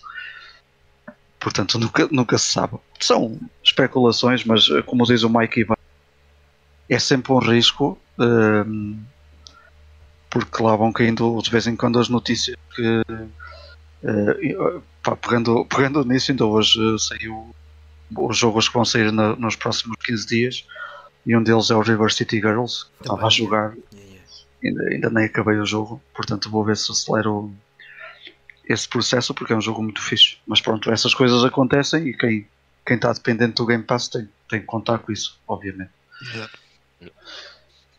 Bom, seguindo em frente, podes, notícias podes fixe ou notícias eh, menos fixe? alguma triste para chorar? Não. Há uma triste, vamos. vamos eh, não, não vamos chorar, mas se calhar quem vai chorar eh, são os jogadores de Fortnite na China que vão deixar de ter eh, acesso ao jogo, que os servidores do, da versão Fortnite que saiu na China vai deixar de estar eh, ativo a partir de hoje. Daqui a 20 anos vamos falar disso no Back in the Day. Ou então não. Boa, boa. Yeah. Gostei. Gostei dessa ligação ao futuro. Ahm, portanto, a- China eh, aparentemente não, não, não quer nada com os videojogos, não quer influenciar as, as suas crianças ah, com, a, com a maldade que os videojogos trazem ao mundo. Ahm, já depois de ter, termos noticiado há algum tempo que os, os- os meninos chineses só podiam jogar uma hora por dia à sexta, sábado e domingo. Entre outras notícias que a gente já foi falando aqui e já tem trazido da China, esta é mais uma. Fortnite deixa de ser. eh, Por outro lado, tens, tens empresas a gastar milhões e milhões e milhões em Pois, aquisições está. e. Foi, foi um bocadinho. O ano passado eu, estava eu, eu acabei por referir um bocado isso. O ano passado, que o episódio passado. Semana passada. Ahm, que até que ponto é que também não serão as, as empresas de, de videojogos que não, não estão a ver o cerco apertado e pronto, estão sediadas na China, eh, o capital está lá e eles depois acabem por expandir a operação para fora da China e, e investir, mas não tendo em China, na China como o seu mercado principal. Essa lei chinesa é mesmo é para jogos. Todo tipo de videojogos ou um mobile passa despercebido, por exemplo. Porque o mobile é muito forte Sim. na, na China. O- estás a falar do, da notícia do Fortnite ou Não, não, não. A notícia dos miúdos terem horas, Eu acho que é, eu acho, que- eu acho que era geral na altura. Era geral, mesmo mesmo online game. telemóvel e tudo. Ok. Tinha a, ver, tinha a ver com as contas. eh, Se bem não sei até que ponto é que isso depois era contornável, mas eh, de certeza que é. Arriscam-se a serem apanhados É, por mas- ser contornável exato, e é? ficam sem uma mão para, para, para usar. Exato. Estou a. E daí. Pronto, continuando aqui as notícias tristes. Ahm, há aqui uma, uma possibilidade da Legendary Edition do Tekken 7 não incluir todos, todas as personagens DLC. Isso, ah, não é uma notícia completamente confirmada. É apenas lançado assim um bocado o isco. Isto pode não acontecer. Agora, quais os personagens não, é, não são mencionados. Uh, pode acontecer que seja aquelas personagens uh, licenciadas, como gajo do Walking Dead, agora o. Ah, como é que se chamava? Uh, o BDS. Como, o Negan, yeah. O Negan, Negan. Uh, e, outras, e outras personagens. O Negan estava no Tekken 7? Yeah. Ou não? Oh, yeah. Ou era no Mortal Kombat? Agora no não, não, idea. não. Mentira, eu acho que, acho que era no Mortal No Kombat. Mortal é Kombat. havia- eu acho que era isso. Yeah, e havia o Fred e havia o O Jason. Tekken Sim. 7 também não tinha. Não tinha aqui umas quantas personagens licenciadas. que eram- É pá, não. Pá, não Eu lembro-me de ver personagens de Virtua Fighter no Dead or Alive 6, ou lá o que é que é. No Tekken, por acaso, não sei quais é que são. Não, então se calhar estou a confundir é com o Mortal Kombat, peço desculpa. Mas pronto. Uh, há- a, a notícia, a notícia fala que há a possibilidade de haver personagens que não vão sair. No, personagens DLC que não vão sair nesta Legendary Edition. Que supostamente deveria de ser uma edição, que é as antigas uh, GOTY Edition, que trazia os DLCs todos, mais as co- Completo. correções, exato. Um pacote mais completo. Uh, sendo que uh, em off até o Ivo estava a dizer que esta já é a terceira edição Sim. do jogo, eh, tem- já tendo existido uma pseudogótica. Pois, eu fiquei com, com a ideia que esta já seria a terceira, até deixa-me ir lá confirmar. Ah, mas o ridículo do, do Tekken 7 e os personagens DLC é que eles têm no, no leque de personagens DLC, por exemplo, um personagem que eu sempre curti bué, que, que existe desde o Tekken 2, que é o Lei. Lei Wulong. Tipo, como meu, é que como é, é que é possível? A DLC. O Leia DLC. What the fuck? Não, não faz sentido. Eu, eu ainda entendo. Esse era aquele, esse DLC. era aquele meio, meio Bruce Lee, não é? Não, Não, é não, o é o. Jackie Chan, é mais Jackie Chan. O Lei Wulong. Hum. Certo? O Lei Wulong era assim uma, uma espécie de Jackie Chan, assim todo. Tai Chi. De- É o polícia de calças eh, castanhas. eh, No base. Sim, o Jackie Chan fez uma data de, de filmes, eh, já não me lembro do nome. Uh, ih, como caraças, eu, tinha, eu sabia o nome dos, dos filmes de, de polícias. aquilo era um- Epá, não me lembro do, do, do nome. Uh, mas ele fez uma data de filmes, uh, aliás, foi conhecido no Ocidente por causa disso, de uma data de filmes que ele fez, uh, que ele era um polícia de Hong Kong, qualquer coisa assim do género. E lá está, o Lei Wulong é de Hong Kong também. É capaz de ser os Police Story, yeah. Yeah. Mas yeah, o Lei ser DLC era ridículo. Mas a cena mais ridícula é que personagens em DLC, eu, eu percebo, faz todo o sentido do ponto de vista monetário.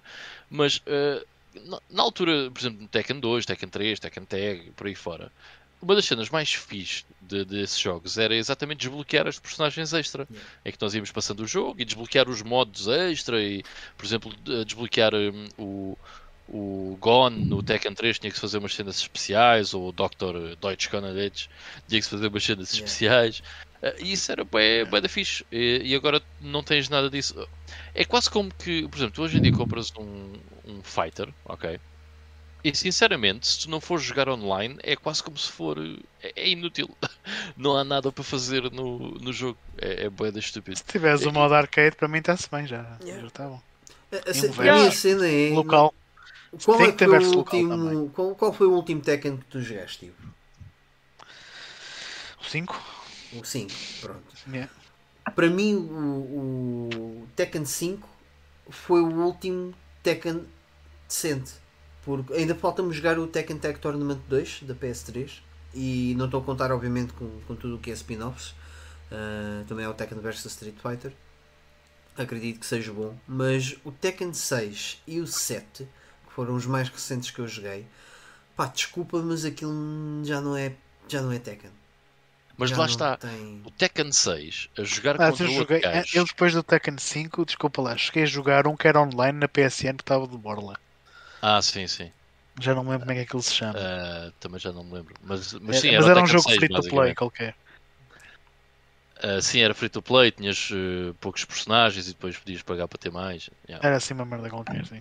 Mas o Tekken 6 eh, contra outra pessoa, localmente, ok, a jogar com outra pessoa, man, passei grandes, grandes noites Sim, ainda era fixe, 6 com ainda, outro gajo. ainda era bacana, mas a jogar sozinho não.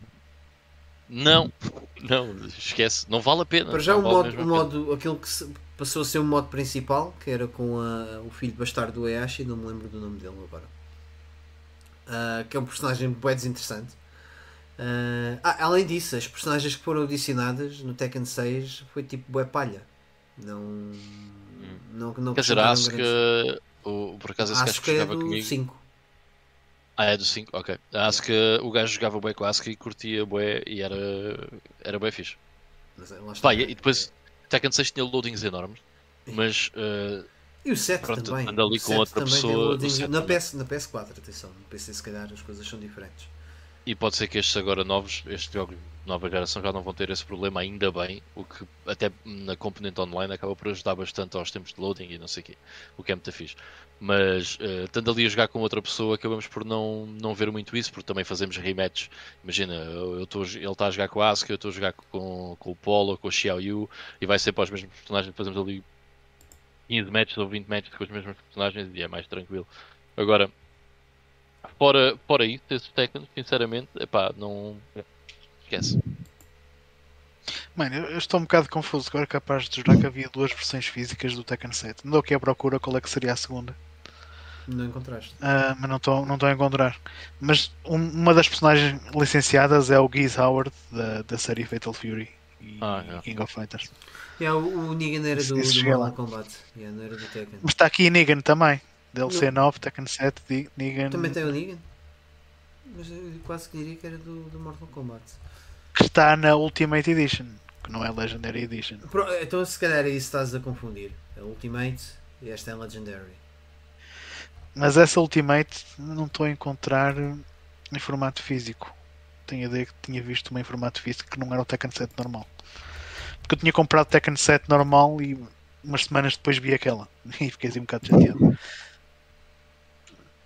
Estava aqui a ver os lançamentos também. Tens a Collector's Edition, Deluxe Edition. Pode ser eventualmente. Não, mas isso é tudo do- do- da mesma data. É, deve ser. eh, É, Deve ser outras cenas. Yeah. deve ter sonhado. Ok. Ahm, então, umas notícias assim mais felizes. Até porque ainda tenho assim uma mais. Não é triste, é para a gente brincar um bocadinho.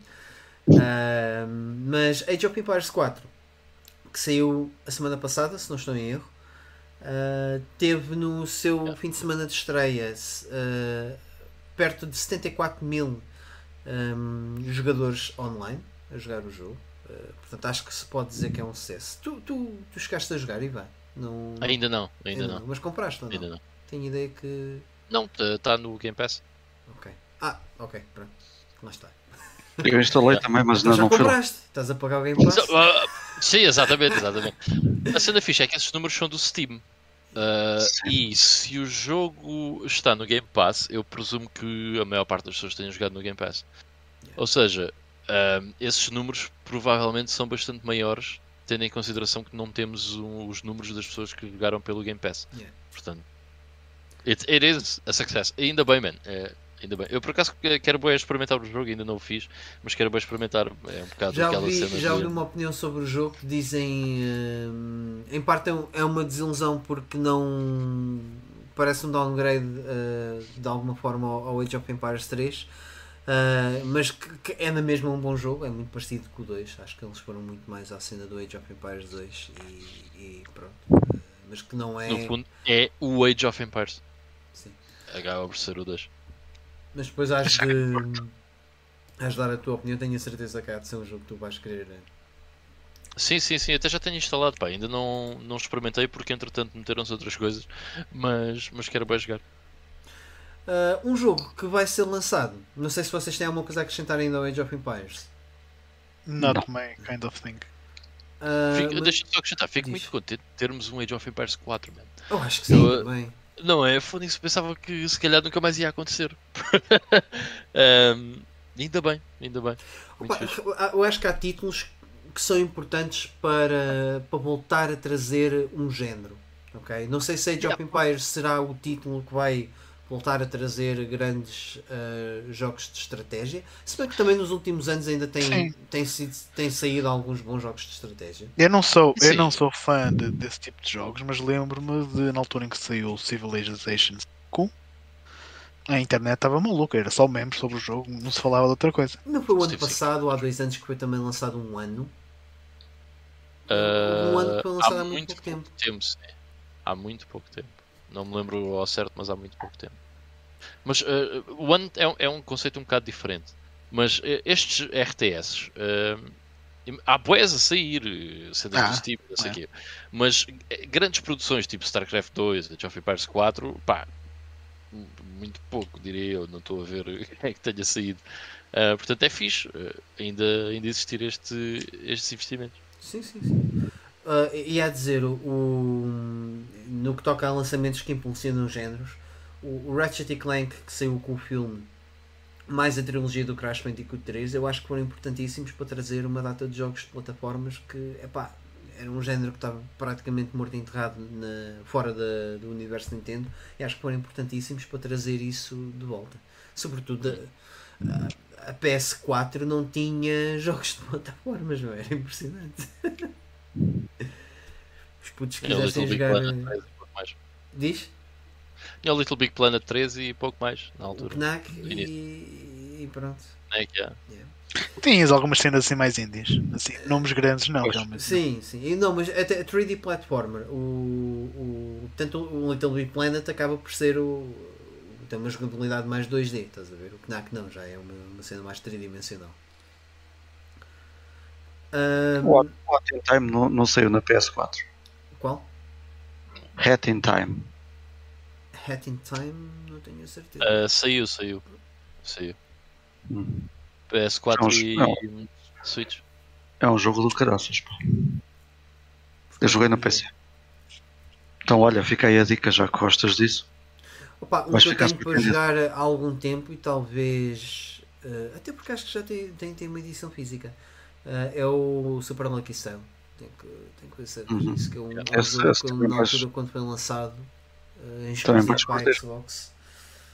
Uh, gostei muito. E experimentei na, na uh, ainda quando a Push Start estava ativa. Uh, acho, aliás, a minha última visita à Nintendo pelo Push Start, um dos jogos em que eu pude, que pude experimentar foi a, a versão do Super Lucky Style para, para a Nintendo Switch. Epá, e, acho, e curti bem. Foi dos, acho que foi dos jogos que eu mais gostei de jogar nessa, nessa montra. Já é assim tão antigo? Diz? Eu não sabia que era tão antigo o jogo. O Super, o Super Lucky Style, epá, eu não quero estar a mentir, mas o jogo é para em 2016 ou 2017, assim, falando de cor. E esse uh, na Switch? Não, a versão da Switch não é deste ano, já é mais. Uh, pois, acho que é 2019. É o New. Essa é recente, já. Sim, sim. Estou a dizer mesmo o, o da Xbox. O da Xbox é para aí 2017, diria. Pois, esse, esse sim, o, o, sim, sim, sim. Aliás, já é até. Nas, nas Xbox tens dois. Tens o uh... Super e o New. A cena é que o Lucky's Tale, ou seja, o jogo original era um jogo do, se eu não me engano, do Oculus VR, man. Foi um jogo sim, sim. do Oculus VR, o que era. Olha aqui, aqui João Silva está a dizer que tens o Tearaway também de jogos 3D, plataformas na PS4. Yeah, só que é um porte da Vita. Da Vita, exato. É muito inferior à versão da Vita. Mas é still a cool game. A cena é que o Tearaway, mano, o Tearaway, toda a gente devia jogar o Tearaway na Vita, porque é o único jogo que utiliza todas as funcionalidades da consola e é tão fixe, meu. É tão fixe. E depois quando vês o porte da PS4 é do estilo, ai, não funciona porque não consegues fazer com a PS4 a mesma coisa yeah. que fazes com, com a Vita. É uma pena. É, é um jogo fabuloso.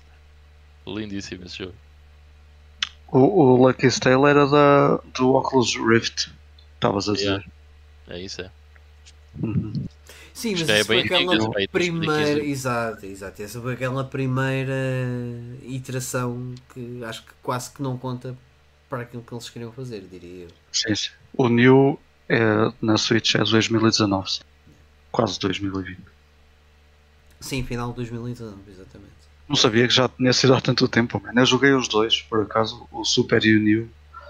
E o New transforma completamente o jogo para melhor. É muito fixe tem que, tem que jogar isso. E, e, acho que foi mais recentemente é que acho que foi lançado para o PS4. Uh, o, sim, sim, sim. Porque É, primeiro mas- saiu como exclusivo, entre aspas, exclusivo da Switch e depois é que foi para, para PS4 e Xbox One. Não, ele sai para, para a Xbox. Não, Primeiro. o primeiro. Depois o New. Acho Ah, que o foi para a New, Switch sim. e depois já mais tarde é que foi portado uh, para, para a Xbox e PS4. Sim, sim. E para o Steam. Se calhar avançava aqui, porque já, já, já vamos um bocadinho tarde na hora, diria eu. Força, o, resto, o resto também é tudo de passagem, digo eu. Sim. O, o Bloodborne vai ter um lançamento, mas é um remake que foi feito por um fã ah, e vai ser lançado o, o jogo completo ah, no início do próximo ano. Ah, vai ser ah, free to play. Vamos ver quanto, é que isso, quanto tempo é que isso vai durar. Esperemos que ah, o, quanto, o quanto possível, até porque é gratuito. E eu lembro, eu- eu- este remake do Bloodborne, eu lembro-me de. Eu não cheguei a jogar, mas lembro-me de estar, a- ver vídeos no, no YouTube de uma demo que tinha sido lançada. E eu achei bastante piada ao jogo. Tinha muito aquele feeling que parecia muito Nightmare Creatures em termos de, de, de gráficos e ambiente. Sim. Uh, mas pareceu muito fiel àquilo que eu não conheço muito bem Bloodborne, nunca, nunca o joguei, mas uh, daquilo que eu tinha visto até então parecia bastante fiel, uh, tendo em conta portanto, o, o downgrade brutal que, se- que se tem que fazer num jogo destes. Pois epá, não, eu não, não conheço esse remake, mas estou estou um pouco curioso para ver. É, é interessante, eu não vejo assim muitas notícias de remakes, uh, se calhar até existem, existem mais, Uh, mas é bem interessante uh, se- pensar que existe alguém que, que dedica parte do seu tempo livre a desenvolver um jogo, por si só acho que já é tipo fantástico, um, para fazer estes portes uh, e estas propostas para, para, para consolas que já não estão a ser comercializadas. Uh, porque Yeah. isto tem, tem, em conta o, uh, as capacidades da PlayStation 1.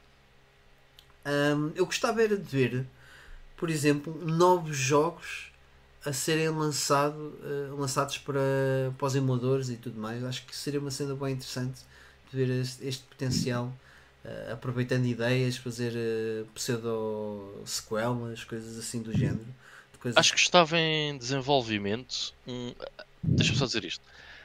Antes disso. Uh, by the way, ok. Estava um jogo em desenvolvimento para a PlayStation 1, se eu não me engano. Não é uma coisa comum, assim com aquele early 3D bué da manhoso. eh, Estava um jogo em desenvolvimento para isso. Mas repara uma cena. O problema de tu fazeres um remake de qualquer coisa é que tu eh, normalmente não possuis os direitos dessa cena. Ou seja, monetariamente tu não podes eh, fazer nenhum. Ou seja, tu podes estar a despender 4 horas do teu tempo diário durante 2 anos para nunca veres o retorno dessas horas. Epá, e onde é que se calhar as pessoas que têm a capacidade de o fazer eh, investem mais num remake de uma coisa que nunca podem lucrar com ela porque não têm a licença ou em criar se calhar um jogo novo, como o Depende, Blasphemous ou... eh, Repara uma coisa, eu, eu acho que o que pode ser eh, benéfico aqui para, para os criadores não é a questão do dinheiro que vão ter eh, no retorno de, do jogo que estão a fazer, mas sim o nome que estão a lançar e não. o talento que estão a mostrar em conseguir fazer algo decente numa propriedade que é conhecida. E em termos de, Pá, chegares a mais gente, pá, o que é que vai vender mais? Um remake de um Blood, ou, ou o que é que vai trazer mais atenção? Um remake de um Bloodborne ou o, o Zé Manel vai à pesca para a PS1? Sim, sim, sim, eu percebo o que estás a dizer. Dá-te muito mais. Dá muito mais notoriedade ao, ao teu trabalho porque tem um nome associado. E o jogo do. Zé Manel pode ser 30 vezes melhor, até, estás a perceber? Mas não. Yeah. É tipo, yeah. If your game is really, really good, eventualmente vai vender e vai ser conhecido. Se- Também há bué trashalhada a aparecer para aí, mas if it's really, really good, mais uma vez como o Blasphemous ou o Morbid, E a questão é, quando tu fazes um jogo novo, eu acho que não vais estar a usar motores de, de consolas antigas. Acho que diria eu, vais usar. Então, tens o Pure Solar, o Paperium, estão a utilizar Sim, o Mega sim, Drive. Mas acho que isso aí, não, não Muitos digo outros. casos excepcionais, mas eh, são, são casos mais específicos. Já tem um, um público. Acho que o público da SEGA eh, é muito mais fiel ao- aos lançamentos que são feitos para, para essas consolas. Por exemplo, tu vês muito jogo de Dreamcast, muito, não digo muito, mas há muitos mais exemplos de jogos de Dreamcast a ser lançados do que existe, por exemplo, para Nintendo 64. Eh, se calhar Eu acho que tem outro porquê, que é Sim, sim. a SEGA está-se a cagar. Eles não podem fazer jogos para a Dreamcast, vender o produto a dizer Dreamcast, they don't care. Estás a ver? Enquanto que se tu, tu não podes fazer agora uma coisa para, para, para a Nintendo 64 e meter lá a dizer Nintendo 64, não sei o quê. Não. Até, por exemplo, os releases que tu vês, por exemplo, para jogo, de cenas novas para a Super Nintendo que têm existido ou para a NES, nada daquilo diz NES, nem Nintendo. nem nada. Nintendo, nem nada, pois não. Uh, mas, mas existem muitos projetos desses, man. Existe vários, pá, bué de projetos para pa NES e SNES, meu, mas mesmo bués. Aliás, a Retrobit vai publicar agora um jogo que é o Hallows Awakening, que é um jogo que originalmente foi lançado uh, para PlayStation 4, acho eu, uh, que é um jogo indie, vá, mas que a cena deles era fazer um jogo de 8 bits, um platformer de 8 bits, e que eles agora fizeram uma conversão desse jogo para a NES e vão lançar aquilo fisicamente. Portanto, e como esse há vários, há mesmo muitos. Mas Mesmo. o que eu quero eh, lançar com, com isto é mais. eh, Parece-me interessante a ideia de, de alguém poder eh, mostrar que tem capacidades para fazer. Mas ele se calhar até pode. Ele não pode vender. Não, não. Então, acho Não. Não. Com, com o nome Bloodborne, não, não dizer, mesmo. eh, só- Eu só vou se- usar Agora, se eu vou trocar usar- o nome para outra cena qualquer, Eu vou-vos dar um exemplo, que era o único que eu também sabia assim de cabeça que eu joguei, que é o Halo 2600. Ah, sim. O cartucho está à venda no Atari Age. E aquilo é, tem, o, tem o Master Chief na, na capa, tem está, Apple no nome. a Microsoft está-se completamente a cagar. Não, até pode, até pode haver um acordo, percebes? O- Não, pode- não, não há. Não, acho que, ah, não. acho, que é, é- acho que nesse caso tipo, Isto é um, é um não vai. Sim, e não vai ferir em nada a Microsoft. Agora experimenta faz um fazer cartucho o para a Super Atari Mario 2600. 2600. Foi- logo a Nintendo atrás de ti com mil processos. Isso dá logo merda. é. Ah, mas estava a dizer, para, para fazer eventuais sequelas de jogos que, que poderiam ter sido interessantes terem tido uma sequela. Lá, olha, aquele que mais me vem à cabeça que eu gostava muito era um Tomb 3. Sim, Era giro. opá, nós, estamos em- nós estamos a chegar a um, um, um certo revivalismo no retro que algumas empresas já estão a apostar um bocadinho fazer isso. Tivemos o caso da Sega, que eles, eles lançaram um- uma versão nova do All Este para Game Gear. Aquilo não saiu para Game Gear, mas eles podiam lançar aquilo no formato de cartucho que ia correr numa Game Gear. Ahm, eles lançaram o Darius para, na Mega Drive Mini, foi, foi um jogo que foi, foi feito de raiz com o lançamento dessa consola. Ah, portanto, ah, acho que enquanto houver fãs do retro que, que se calhar ah, invistam nesse tipo de projetos dessas empresas grandes, ah, esse tipo de coisas vão, vão acabar por, por acontecer mais. Não vais tão longe. no, último Nintendo Direct não, não mostraram, agora não, me- não, lembro- não me lembro do nome do jogo. Que Foi a grande surpresa do. Uma das grandes surpresas desse Nintendo Direct, aquele jogo Ah, de Super sim. Nintendo que, que Aquele, ia ser ah, remasterizado. Também não me estou a lembrar do nome. O ActRaiser. Yeah, Mas Sim, acho que sim. o acho que Actraiser. Sim. É outra ideia. Não, mas a cena, a cena do a cena do, do, do Power Strike é que foi um jogo novo que corre numa Game Gear. Pois, A SEGA é. fez um jogo novo. Ainda, ainda é pior do que o Actraiser. O Actraiser é pegar numa IP antiga e, trouxe- e vão, vão trazê-la para os, para os dias de hoje. de Lá está, o forma. Darius é Mas igual. não é um o jogo- Darius é um jogo de Mega Drive. Exato. O o novo Actraiser não vai correr numa Super Nintendo. Este também não vai correr, quer dizer, só se for eh, de forma mais ilícita, também o Bloodborne, este Bloodborne não vai correr na PS1, só através de bootlegs e coisas assim do género. Mas isso, isso é uma cena que eu curto bem, por exemplo. Imagina que esse Bloodborne corria numa PS1. Lá está, o gajo tinha que trabalhar com as limitações da consola, meu. Isso é bem interessante. Mas eu, eu, Quando acho que é isso que está a ser feito, percebes? Eu acho que é mesmo isso que está a ser feito. Ahm, porque o jogo tem, pá, pelo menos tem um aspecto gráfico, de, aquilo é PS1, percebes? Olhas, has, has de depois de ver no YouTube o, a, a demo que eu tinha jogado, na, que, joguei, no- que, eu, que eu vi a ser jogada no YouTube na altura, pá, parecia bem um Nightmare Creatures. Ah, mas com Eu ia dizer, aspecto mais vale o gajo mudar os fatos, chamar-lhe Nightmare Monsters, é Nightmare Creatures, e conseguir, pá, pronto, fazer algum dinheiro com o projeto dele. Não, porque tem lá coisas eh, óbvias também no meio do. Não é só uma questão de nome. O You Died e coisas assim. É, um- É, uma, é uma, uma, uma das cenas que depois aparece lá, bem. Fora os monstros. Estás a ficar, armas eh. Tens que ir desligar o, a Yeah. música do tubarão. O Mike está a ficar de make também. Está- estás, estás aí com umas falhas de som e de vídeo. Estou- ok. Sim, sim. Agora já acho que já está. ligar aqui os torrents então. Isso. Ahm, de notícias, ainda há aqui mais um par de coisas. Ah, a falar em lançamentos, ah, também há aí um rumor, um novo jogo ah, com, com o Wu-Tang E- Clan, com a marca Wu-Tang Clan, percebo. meio, um action RPG. Estão-me a conseguir ouvir? Sim, sim. Sim, É, sim, agora sim. Ok, fixe.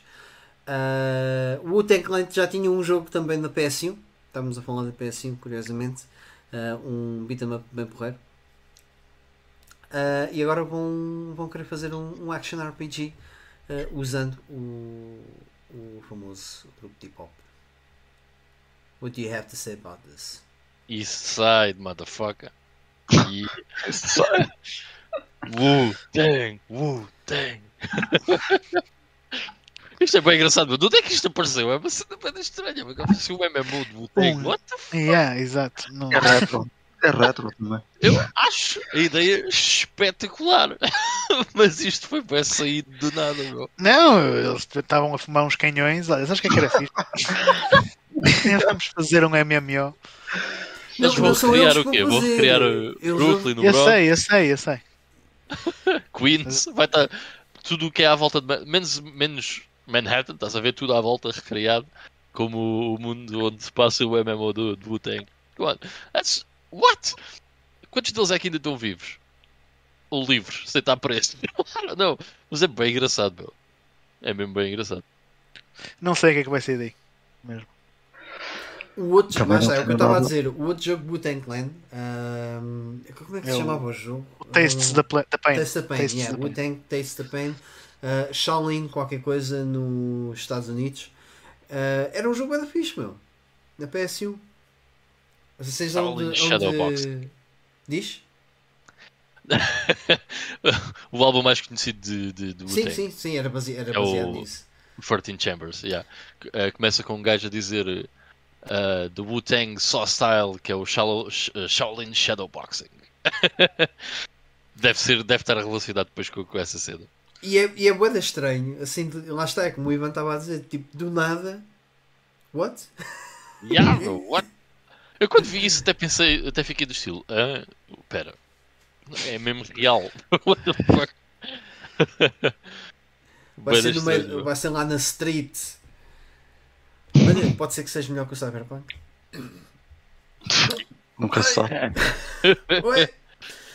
Ahm, e. Cena fixe, Diz. vai ter banda sonora original, né? Digo eu, é Epá. original. Ah, Não sei. As acho, músicas, vai acho que ser era as um bocado ridículo se não acontecer. Yeah. Só, só por aí já vale a pena. Estar a jogar um jogo e estar a ouvir o tag, está-se bem. Br- Brutal. Tipo uma banda sonora que veio com o jogo incluído. Exatamente. pois. Vamos, ver- vamos ver se isto vai para a frente e o que é que vai sair daqui. E eu quero uma opção para dizer a um NPC: Cream, get the money. Dollar, dollar bill, y'all. Já agora, uma, uma cena que até acho que foi esta semana que me mandei-te mensagem Ivan, em, em privado. Hum. Eu soube ah, esta semana que o DMX tinha morrido em abril, não fazia Ah, yeah, yeah. que também é um dos grandes nomes do hip hop de- desta Yeah. altura também. Ahm, para acabar aqui as notícias, a não ser que vocês depois também tenham mais alguma coisa, ah, só mencionar que o vídeo da Nintendo mais disliked, do- mais desgostado do YouTube é ahm, o trailer de- da expansão ah, do Expansion Pack que, que falámos a semana passada. I wonder why. Ah, hmm, I don't get it. Uai. Ninguém sabe. Ninguém Não sabe. A, a semana passada não estiveste aqui, vá. Tu curtiste bué, de- Não. deste, deste expansion pack, não foi? Por acaso adorei. Mano, se- é porque repara uma coisa: hum, de repente dá para ver montes de vídeos interessantes no YouTube de pessoal a dar rant na Nintendo e é bem engraçado. Porque raramente acontece. É verdade. Mas é, verdade. o pessoal a dar hunt e a tirar o dinheiro do bolso. Seus ladrões, tomem o meu Sim. dinheiro. E são os Nintards. Seus, Mas seus. Mas já agora, a minha opinião muito rápida sobre isso. Epá, eh, eu até era para fazer um vídeo para o meu canal a discutir isto, mas estava mesmo à espera que entretanto houvesse mais desenvolvimentos, que o serviço saísse, a gente visse como é que estava a emulação. E co- à medida que as coisas vão acontecendo, it Está mal. gets worse, estás a ver? Pois é, é está verdade. sempre a ficar pior, meu. Então, o preço não faz sentido nenhum. Aliás, nós tínhamos discutido aqui e acho que eu tinha dito, pá, isto deve ser para aí no máximo 30 euros, né? porque no fundo não estás a adicionar nada ao serviço a não ser novos jogos de Nintendo 64 e 15 ou whatever de Mega Drive, né? Que Ahm, estão, que estão disponíveis em 300 coletâneas que estão desde a PS2. em. eh, sim, ah, os Mega Drive, sim, sim, sim, sim. Lá está. Estão Pronto, Mario 64 também está no All Stars, mas nem é por aí. Um, pode entender, pode jogar estes jogos todos grátis com um emulador, ok? That's fact. E agora as pessoas dizem assim: Ah, mas o meu co- computador é bué da podre. Man, nem venham com merdas. O Pentium 3600 corria o Project 64 e corria bem o Mario. dizer, mas isso é 64. ilegal. Mas isso não é uma forma legit de teres acesso aos jogos. Hoje em Pronto, dia, com os, hoje em dia, com os telemóveis, com os telemóveis já nem há desculpa. Sim, Quem não tem um computador bom tem um telemóvel para rodar isso tudo. Yeah. E também não é preciso um grande 64 telemóvel. Não? Ahm, mas se for pela cena legítima, então neste momento toda a gente tem que subscrever o serviço, porque jogar Musha por 50 dólares é um deal do caraças, ok? Tens, tens que subscrever o serviço durante 20 anos para pagar o Musha. Estás a ver? Portanto, faz todo o sentido do- de, de, desse sentido legal. A diferença, a diferença, lá está. Uma... Vê lá como é que o marketing é feito. Tu estás a fazer esse discurso como se tu estivesses a comprar o jogo. Mas não estás a comprar Exatamente. o jogo. Não, estás Pois só não. a alugar. Em momento Estás a algum. Acho que uh, a semana passada eu fiz uh, este comentário que foi: epá, mais rapidamente pagava a anuidade, os 120 euros ou 150 euros por uma Nintendo 64 Mini. Estás a ver? Com estes jogos. Mais rapidamente pagava isso, que acho que não pagava, não sei, ah, do que estar a, a subscrever Ah. um serviço. Isso até faz algum sentido, sabes porquê? Porque principalmente eh, os controles são um grande problema. Há, há vários problemas na emulação do Nintendo 64 na Switch. Os controles são um grande problema, porque por simplesmente não é fácil de emular o Nintendo 64. Ah, o online está uma grande treta, está horrível.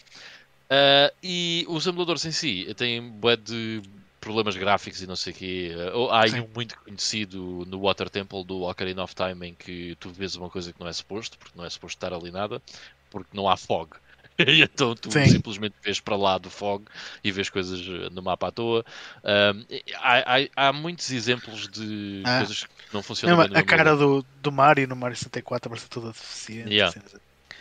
Agora, o mais caricato, ok, é que se tu tiveres uma Switch ahm, ah, modded, simplesmente metes um emulador de Nintendo 64 que corre melhor do que o emulador oficial de Nintendo 64 que tu tens que pagar da Nintendo.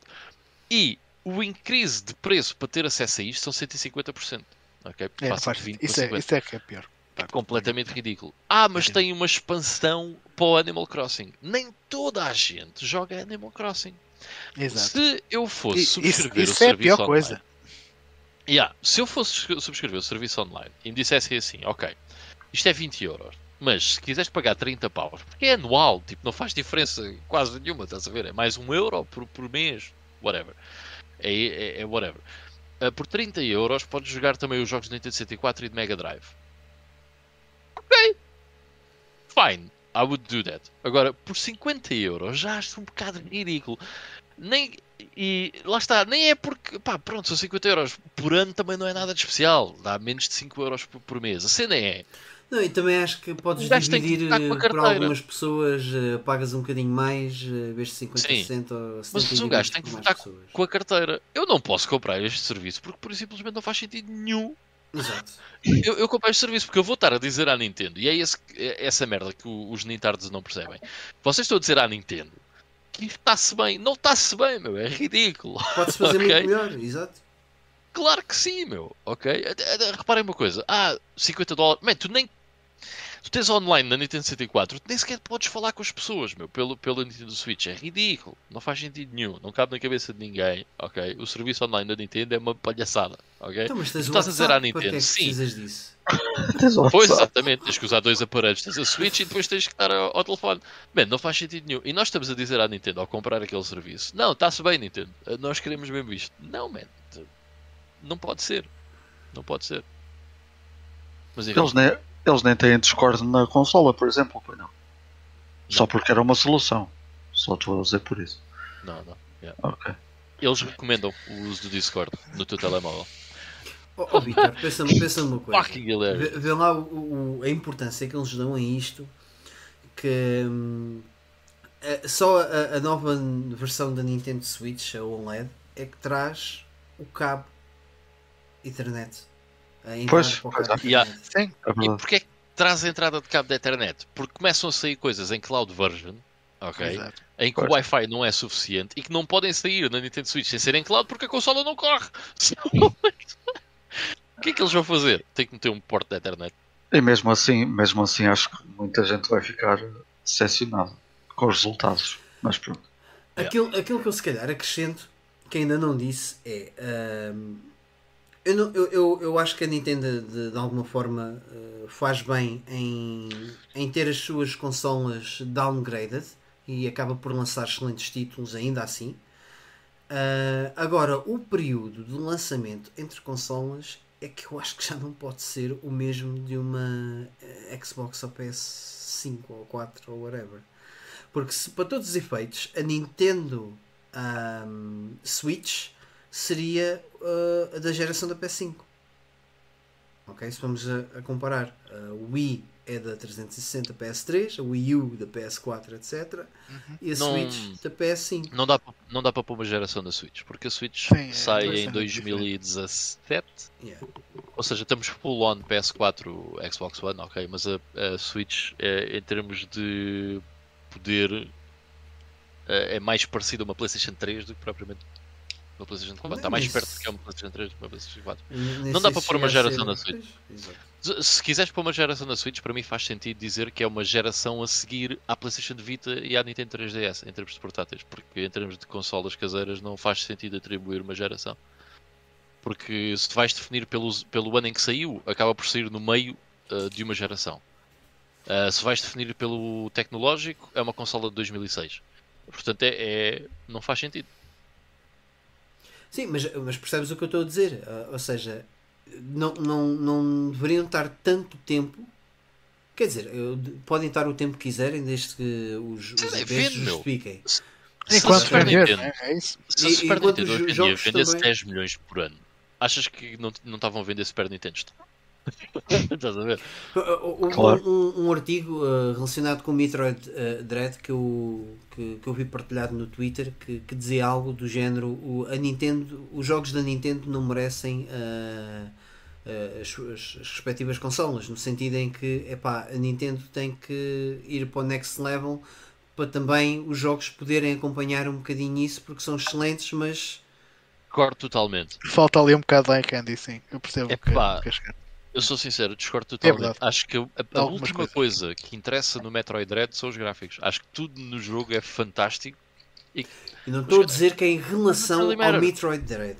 Só. Foi, foi no seguimento do lançamento de Metroid Dread Não.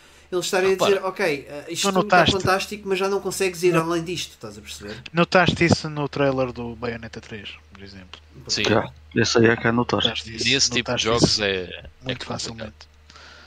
Agora, naquilo que é da Nintendo, eu acho que a Switch está-se bem, mano. Imagina, eh, vocês acham que ainda nenhum de vocês jogou o Mario Odyssey, por exemplo? Joguei, joguei.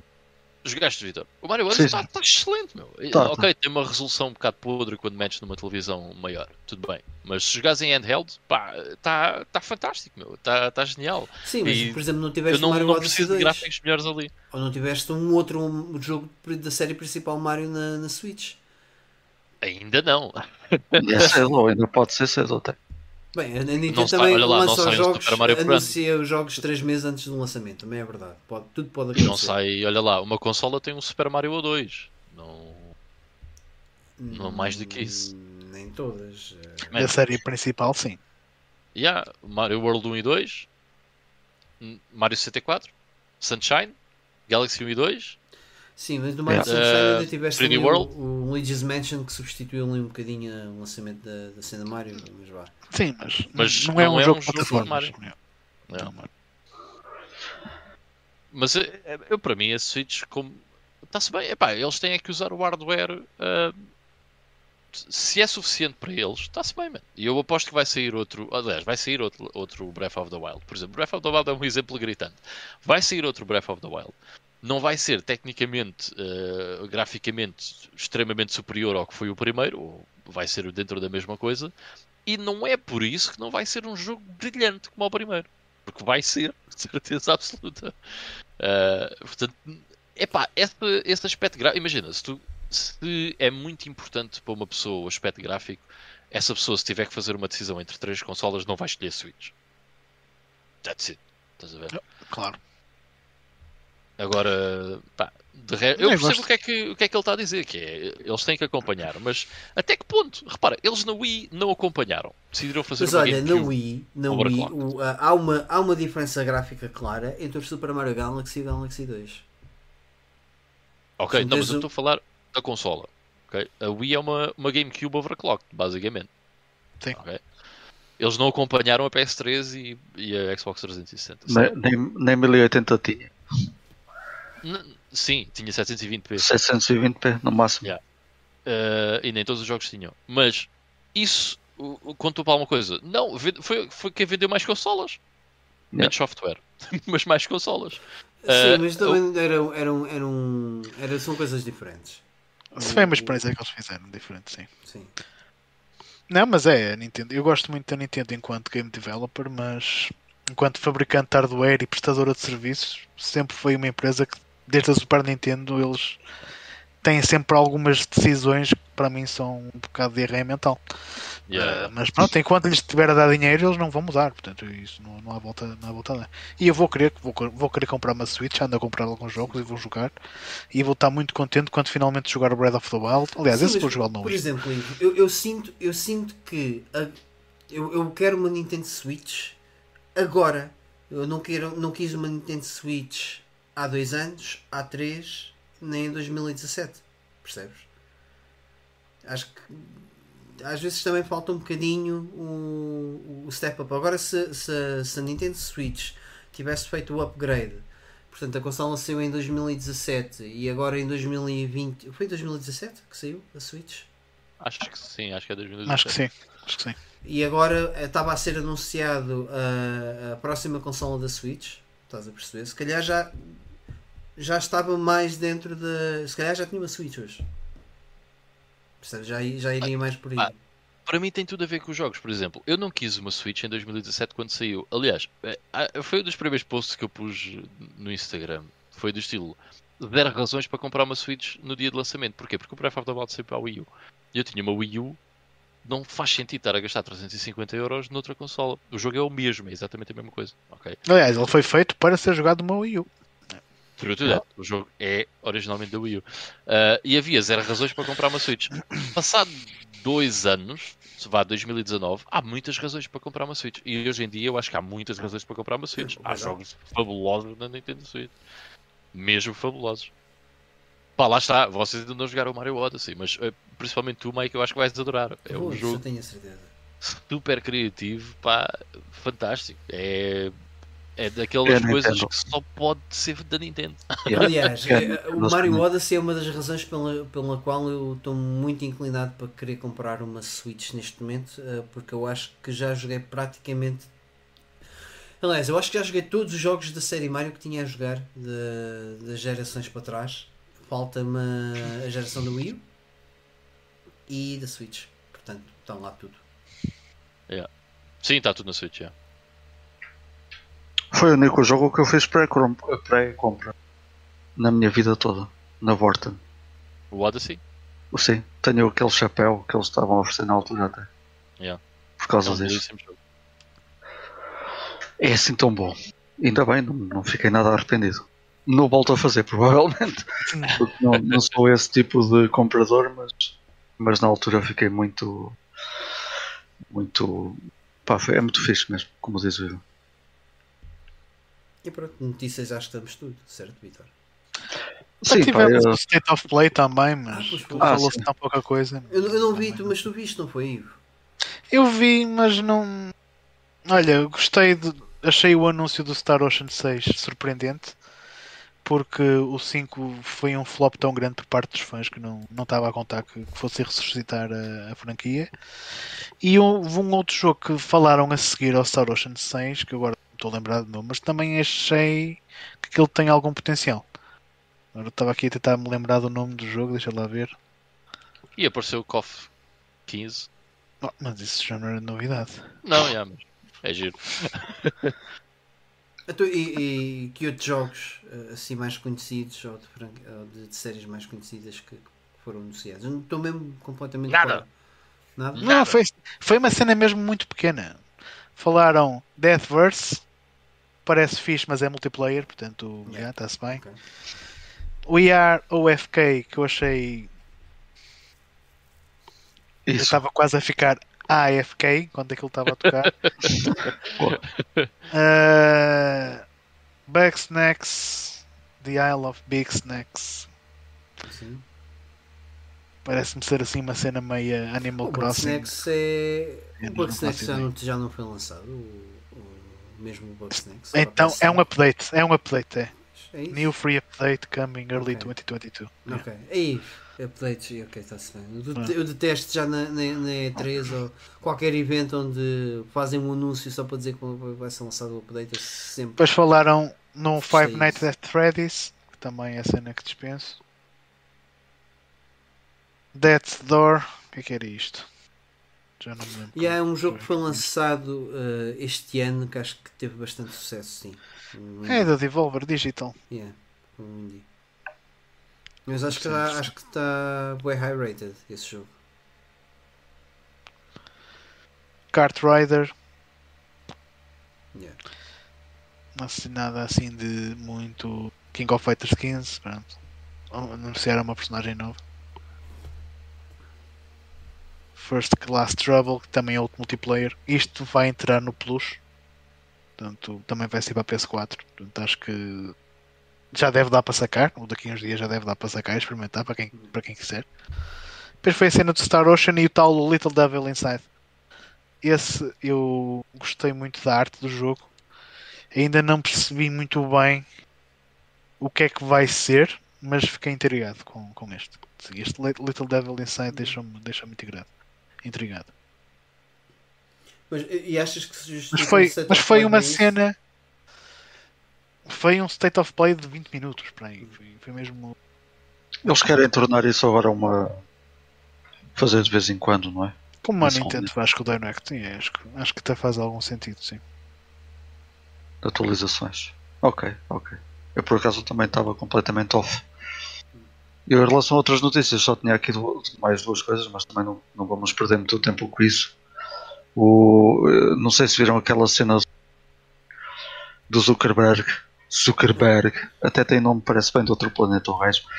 A anunciar aquilo, aquela cena toda do Meta e não sei o que, lá pelo meio foi no, a Metadona. E foi anunciado um GTA San Andreas, uma versão própria para o Oculus eh, Quest, portanto na primeira pessoa. Pode ser uma cena brutal, mas também foi só, era só para mencionar isso. E, e tinha aqui também a para. pá, sou fã de Tetris, por isso eu também apontei aqui que o Tetris eh, da Grandmaster vai ter eh, versões caseiras. São, são, saíram acho que três, todos feitos pela Arica, exclusivamente para arcades, e são jogos muito fixos. São versões do Tetris viradas um bocadinho para, para a competitividade, são mais difíceis. São jogo, até é um jogo que é conhecido por ter eh, um, durabilidade de, no máximo de 8 minutos, 9. Não, é preciso ser muito bom para, para estar a, jogar mais, mais do que isso eh, e para aguentar eh, aquela, aquela maluqueira. Eh, pá, e, acho, e era só isso. Tinha mais nada de, no, que toca, no que toca à notícia. Portanto, acho que podemos passar ao nosso Play Now. Já uma hora tardia. E eu vou, eh, pessoalmente vou fazer aqui uma. Vai falhar o teu som, ó Vitor, deixei-te ouvir. Já estão a ouvir bem agora? Sim. Sim. Ok. Então eu estava a dizer que no- eu pessoalmente no meu Play Now tinha aqui várias coisas para falar. Tá para- que é para não gastar aqui muito tempo. E até, hum, se não se importarem, vou já arrancar com isso. Arranca.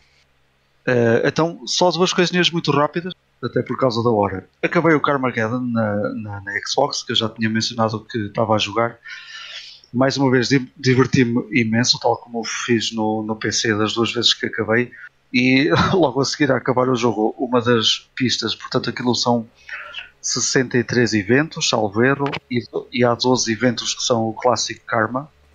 Eh, portanto, aquelas pistas como, se como havia antigamente no clássico Carmageddon, em que dava para acabar de três maneiras diferentes: Sim. Fa- fazer a pista toda, destruir os inimigos eh, todos ou eh, aniquilar as pessoas todas cá no mapa Espiões. Sim, todos os espiões. essa parte, pá. Então, uma delas eu já fiz das três maneiras possíveis e só na parte de aniquilar os peões todos, de, de matar toda a gente no mapa, pá, devo ter gasto para uma hora e vinte, salvo erro só num deles.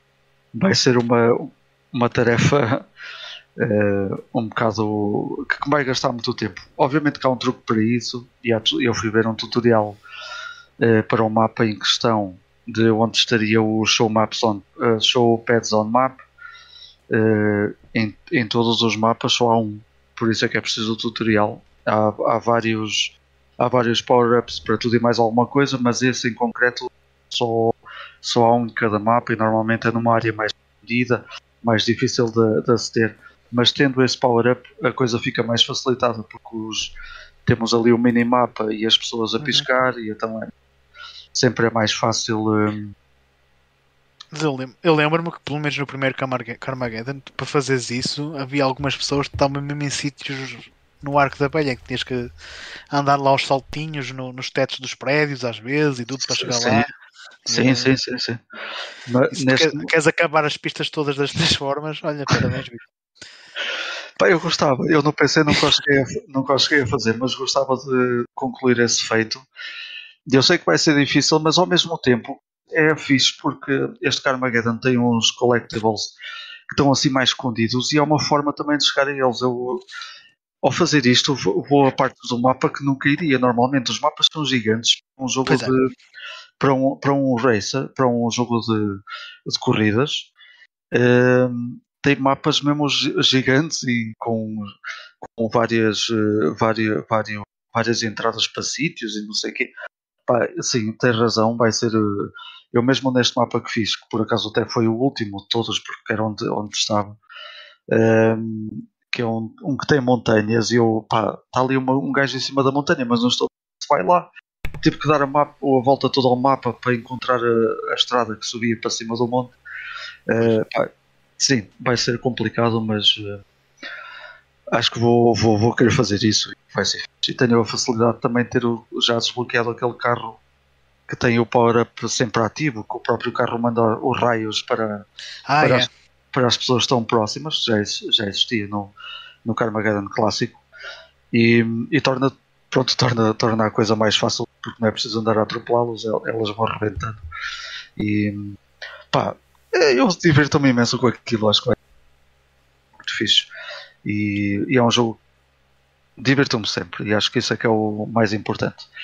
E, e para finalizar o meu Playing Now, para não estar aqui 4 horas, queria só mencionar este jogo que é mais um jogo que dei de caras na- nas, na- nos meus randomnesses do main, que é um jogo feito curiosamente em Espanha pela Gayalco, eh, que se chama Thunder Hoop de 96, agora nem, nem apontei aqui a data, mas acho que é, no, é de 96, chama-se Thunder Hoop.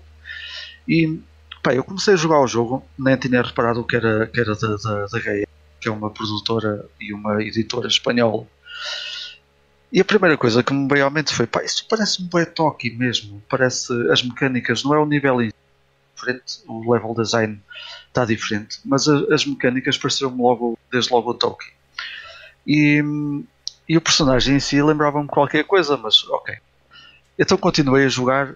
eh, aquilo tem umas escaditas para ir para cima. Os, os, eh, o- os inimigos a continuarem-me a lembrar Tolkien em todo o lado, mesmo a maneira como se movem, a maneira como, como são destruídos. E depois chega uma parte, e certeza que estão recordados disso porque é, uma, é logo, acontece logo no início do Tolkien, em que vêm cinco ou seis pássaros assim. eh, Eles até vêm juntinhos, eh, seguidos, fazem aquela, aquele padrão eh, de andar para cima e para baixo. E, e aparecem também nesse jogo, tal e qual. Não são pássaros, é outra coisa qualquer, mas vêm com aquele padrão de cima e para baixo. É pá, eu tenho que ler sobre isto. Então, o que é que a Gale que fez na altura? Aproveitou as mecânicas do Tolkien, tal e qual, e a personagem, e por isso é que, pá, se tiverem curiosidade, vão ver, acho que vão achar hilariante. A personagem é um, um Son comprado na, na, na Wish. E eu li isto, eu li isto numa análise e, e com toda e o gajo que escreveu isto tem toda a razão. A personagem o que faz lembrar é um Son Goku comprado na Wish, que provavelmente naquela altura era o que estava a bater. eh, e, Sim, e era 96. em 96 Era. Espanha Portugal era, era, Era. era Dragon Ball e pá, tirando todas as similaridades e tudo que seja parecido umas coisas às outras, o jogo é eh, diverti-me imenso também a, a jogá-lo. Mas então é mesmo, é mesmo um sprite hack do, do Tolkien, não é? Uh, pá, não diria que seja um sprite hack, não, é. Uh, o- é tudo criado por ele. O que eles copiaram foi as mecânicas. Não sei como é que fizeram, não sei se houve ali uma coisa de, de, de algum código da maneira como, os, como se mexem ou assim, mas não parece que seja. Basicamente fizeram o contrário do que o gajo que fez o Bloodborne para PS1 fez. Pois, se calhar. Pá, não sei, até pode, e deram-lhe outro nome. Até pode ser um sprite hack, mas ter ali uh, se calhar uma escala diferente, por exemplo, para não dar a, parecer que seja um, um sprite hack, por exemplo. Pois não sei, como tu falaste que também tinha alguns inimigos nas mesmas posições e com os mesmos padrões de movimento e não sei que, eu estava a achar que fosse coincidência a mais, não é? Sim, mas eh, não, não parece porque eles são, são um bocadinho di- diferentes. Por exemplo, os olhos noutras posições e etc. Até sair para fora da- da- das sprites como as conhecemos no, no Tolkien. Ahm, mas eh, as mecânicas sim parecidas. Até aquela cena de nós podermos saltar em cima de inimigos e à segunda morrem. Até no Tolkien acontece isso. Esse tipo de mecânica está toda replicada no, no, no Thunder Hoop. Quando li o nome, até pensei que é um jogo de baixo. e afinal sai-me uma coisa totalmente, totalmente diferente. Uh, mas pronto, é isso. Eu tenho aqui outras coisitas que vou falar para a semana, porque também não é, não é importante. Se eu tivesse que dar aqui uma, uma sugestão da semana, seria para o Thunderup, sem dúvida. Um jogo que é obscuro, é feito na Espanha, por isso também é fixe e pode ser jogado no, no main, tranquilamente. Está-se bem. Vou seguir ali para o Mike, que está aqui ao lado. Não, eu ia até dizer ao Ivan, se calhar. Pode ser o eu- O meu vai ser muito curto. Ok. Já, já, Sim. tranquilo. Eu também vou encurtar o meu, para não ficar muito longo. Bem, ahm, quero só então mencionar, porque isto é, é até mais para registro, né? Mas cenas de Mega Drive ah, que acabei durante este tempo, já faz três semanas que eu não estava aqui. Ahm, Realmente. yeah. Mas ah, o Lemmings, e este não acabei por um motivo muito simples, é igual à versão da MS-DOS. Portanto, é um jogo que eu, que eu, que eu já conheço da versão de Tem alguns níveis, tem alguns níveis novos. Tem alguns níveis novos, já, Yeah. mas essencialmente é o mesmo Yeah, jogo é, que, que existia no MS-DOS. Ahm, depois, Tenho saudades, eh, curiosamente, Tenho saudades de jogar em Lemmings. Tenho que ver se liguei a minha PS1 jogo e jogo a versão de Lemmings. que tem. o da PS2 é fixe e da PSP, porque são, são jogos engraçados. Não sei se jogaste esses, mas se não jogaste esses, são fixe. Ah, depois, eh, relativamente parecido com Lemmings, e foi fixe, mas eh, Krusty Super Fun House. Ah, pá, é nice, não vou estar a perder muito tempo. Depois, joguei também o Judge Dredd. Este jogo, por acaso, Desculpa, surpreendentemente estavas a falar deste Krusty Super Fun House? Exatamente, yeah. What Ele- ele tem al- Eu li e saquei. Oh, Ivan. Já foi parar. Um, este jogo é surpreendentemente interessante. Tem uns jogos, uns níveis uh, abertos à exploração. Um, é um jogo de ação com umas animações muito fixes e uns gráficos bacanas para, para a Mega Drive. Uh, um jogo relativamente fácil, mas comprido. É um jogo que demora o Sim. seu tempo, mas é relativamente fácil. Uh, depois, eu fiquei surpreendido de ter gostado deste Kawasaki Superbikes. yeah. É fixe, pá. Esse é muito fixe. Este jogo é nice, meu. Este jogo é de 90 e quanto? 95, portanto já é um bocadinho mais para o, para o late release. Um, e fiquei surpreendido porque a sensação de velocidade neste jogo É. até está bastante bem conseguida. E os gráficos Isso- e tal, Tem alguns gráficos 3D já, assim. já tem eles umas mesmos- cenas em 3D. Os mesmos gajos que fizeram o Fórmula 1 também. Das, das Hallmark, não é? Da Domar. Acho que o motor gráfico é o mesmo também. Pois que este também é da Domar. Um, e a curtir, não é um jogo que tenha nada de espetacular. Quer dizer, pronto, é um jogo de motas e tem. Até nem são muitas pistas. Um, e faz-se uma volta de classificação, depois a volta da corrida. Epá, não é nada de especial eh, nesse aspecto, mas tem algumas particularidades interessantes. É curioso, Eh, desculpa só, Ivan, dizer isso. É curioso que há alguma, ah, nas, nos jogos de corridas que são ah, licenciados pelas marcas, há alguns exemplos muito interessantes. Uh, tu falaste desse do Kawasaki, eu lembro-me, por exemplo, do Ducati World da PS1, que é um jogo muito fixe de motas. Nunca joguei, nunca joguei. E o. Ferrari 355 Challenge também não é um mau jogo todo. Não, esse é bem fixe. Esse é bem fixe. E joguei bastante na arcade, que a minha faculdade tinha, a minha primeira faculdade tinha uma arcade desse jogo eh, no Isel. Uau. Não sei se ainda lá está. Tinha uma desse e uma do Tekken 4. Depois uh, das pessoas não irem às aulas. A Kawasaki lançou também o Kawasaki Quase Bike. Na Wii. Não há ideia. É só. Acho, que, acho que o da Mega Drive é capaz de ser melhor. É capaz. Provável. Tinha uma moedinha Ah, também. Depois, um jogo que já tenho há bué de anos e que finalmente joguei. é- é- é um- este é um jogo que é um exemplo do porquê de eu querer explorar mais a library da, da Mega Drive mesmo a fundo. Tipo, tudo. Uh, para encontrar coisas como esta que eu achei muito fixe, que é o Jewel Master. Este Jewel Master é um action side-scroller um, com... faz-me lembrar o estilo gráfico, o estilo design gráfico um bocado tipo Altered Beast. Um, e é um jogo onde nós vamos apanhando uns anéis e esses anéis depois nós conjugamos numa, numa cruz uh, e podemos usar dois desses anéis uh, e conforme usamos, aliás, podemos usar quatro uh, de um lado numa mão e, no, e noutra mão, vá, digamos assim, e conforme a combinação que nós fazemos com esses anéis, temos acesso a poderes diferentes. São quatro poderes diferentes, mas que podem ser utilizados de maneiras diferentes consoante os anéis que, que vamos apanhando. É um jogo bem, bem engraçado, estupidamente difícil, pá, uma coisa uh, ridícula, principalmente a, a, meio do jogo para, para a frente, pá, fica mesmo idiótico. Uh, mas é um jogo que eu achei bué, bué, bué de nice. E gosto muito deste estilo um, de design gráfico de, de, do, do Jewel Master, sendo bem que é a minha praia. Gostei, gostei muito do Jewel Master. Depois, para acabar uh, a Mega Drive, joguei também o Fire Shark. Este Fire Shark é um dos jogos da tua plan, de, um dos shooters da tua plan da, da Mega Drive. Um, devo dizer que gostei, é fixe, mas acho que há shooters melhores na Mega Drive do que o Fire Shark. Uh, já agora, joguei também o Truxton, porque o Ivo falou no episódio anterior, e então fui jogar o Truxton, porque fiquei curioso. Uh, e há, há, uma coisa engraçada, que é, o Fire Shark é um jogo muito longo, ao contrário que o Truxton é um jogo relativamente curto, mas que te repete. Exato. Como o Ivo explicou na semana passada, É portanto não vou a estar a música. alongar. Mas o... Hã? É como a música. Fire Shark. Turu, turu. Fire Shark. Tchau. Yeah. Um, mas pronto, o- este jogo é relativamente comprido, são 10 stages, o Tatsujin, uh, o Truxton são, são 5 stages que depois se repetem. Acho que tem que, tem, tem que se acabar 5 vezes e Cinco vezes. Pronto. Cinco runs. eu não consegui acabar 5 vezes.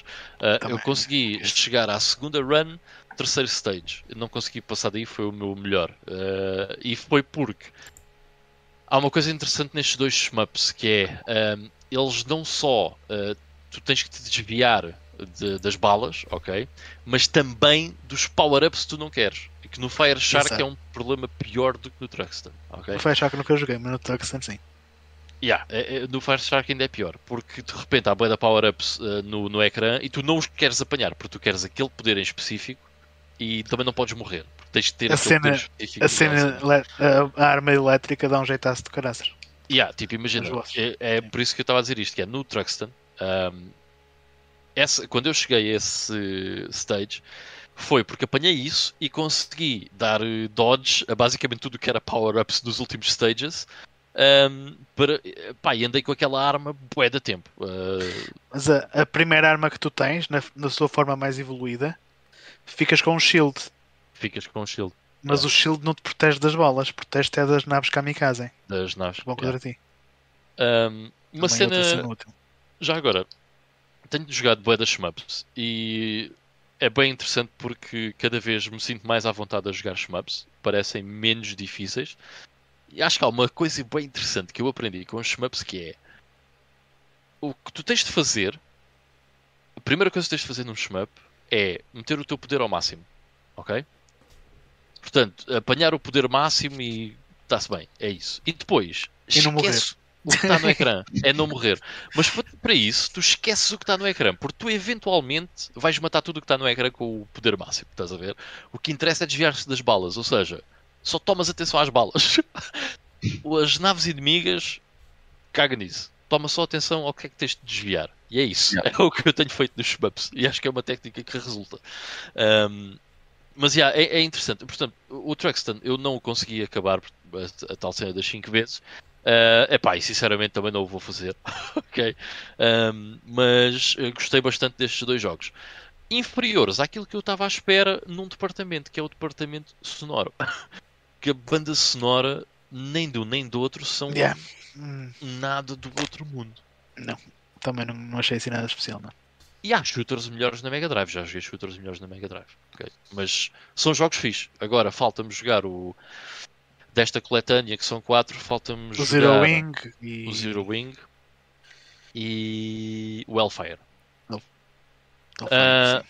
Alright, uh, depois, uh, aqui do Mega Man Legacy Collection, uh, que tenho para a Xbox One, já acabei o Mega Man 1 e 2. Mega Man 1, extremamente difícil, uh, frustrante em certas coisas. Uh, como é que fica mais fácil? Temos que saber a ordem dos bosses que vamos derrotar para depois ir aos outros níveis. Mega Man 2, gostei muito mais e curti bué do Mega Man 2. E as pessoas dizem que o Mega Man 2 é o melhor Mega Man. Uh, e eu já fui jogar, entretanto, o Mega Man 3, mas não o acabei. E estava a gostar mais do Mega Man 2. O Mega Man 2 tem uma particularidade, é que não interessa tanto a, a- a forma ou a, a ordem em que tu vais aos bosses, é muito mais tranquilo. Consequentemente, também é um jogo mais fácil ahm, do que o Mega Man 1 de longe. E o Mega Man 3 eh, parece agarrar um bocado nessa cena da ordem do Mega Man 1 eh, com a dificuldade menos eh, frustrante do Mega Man 2. Então, está a ser giro descobrir os Mega Mans. Curiosamente estou a gostar mais do que aquilo que estava à espera.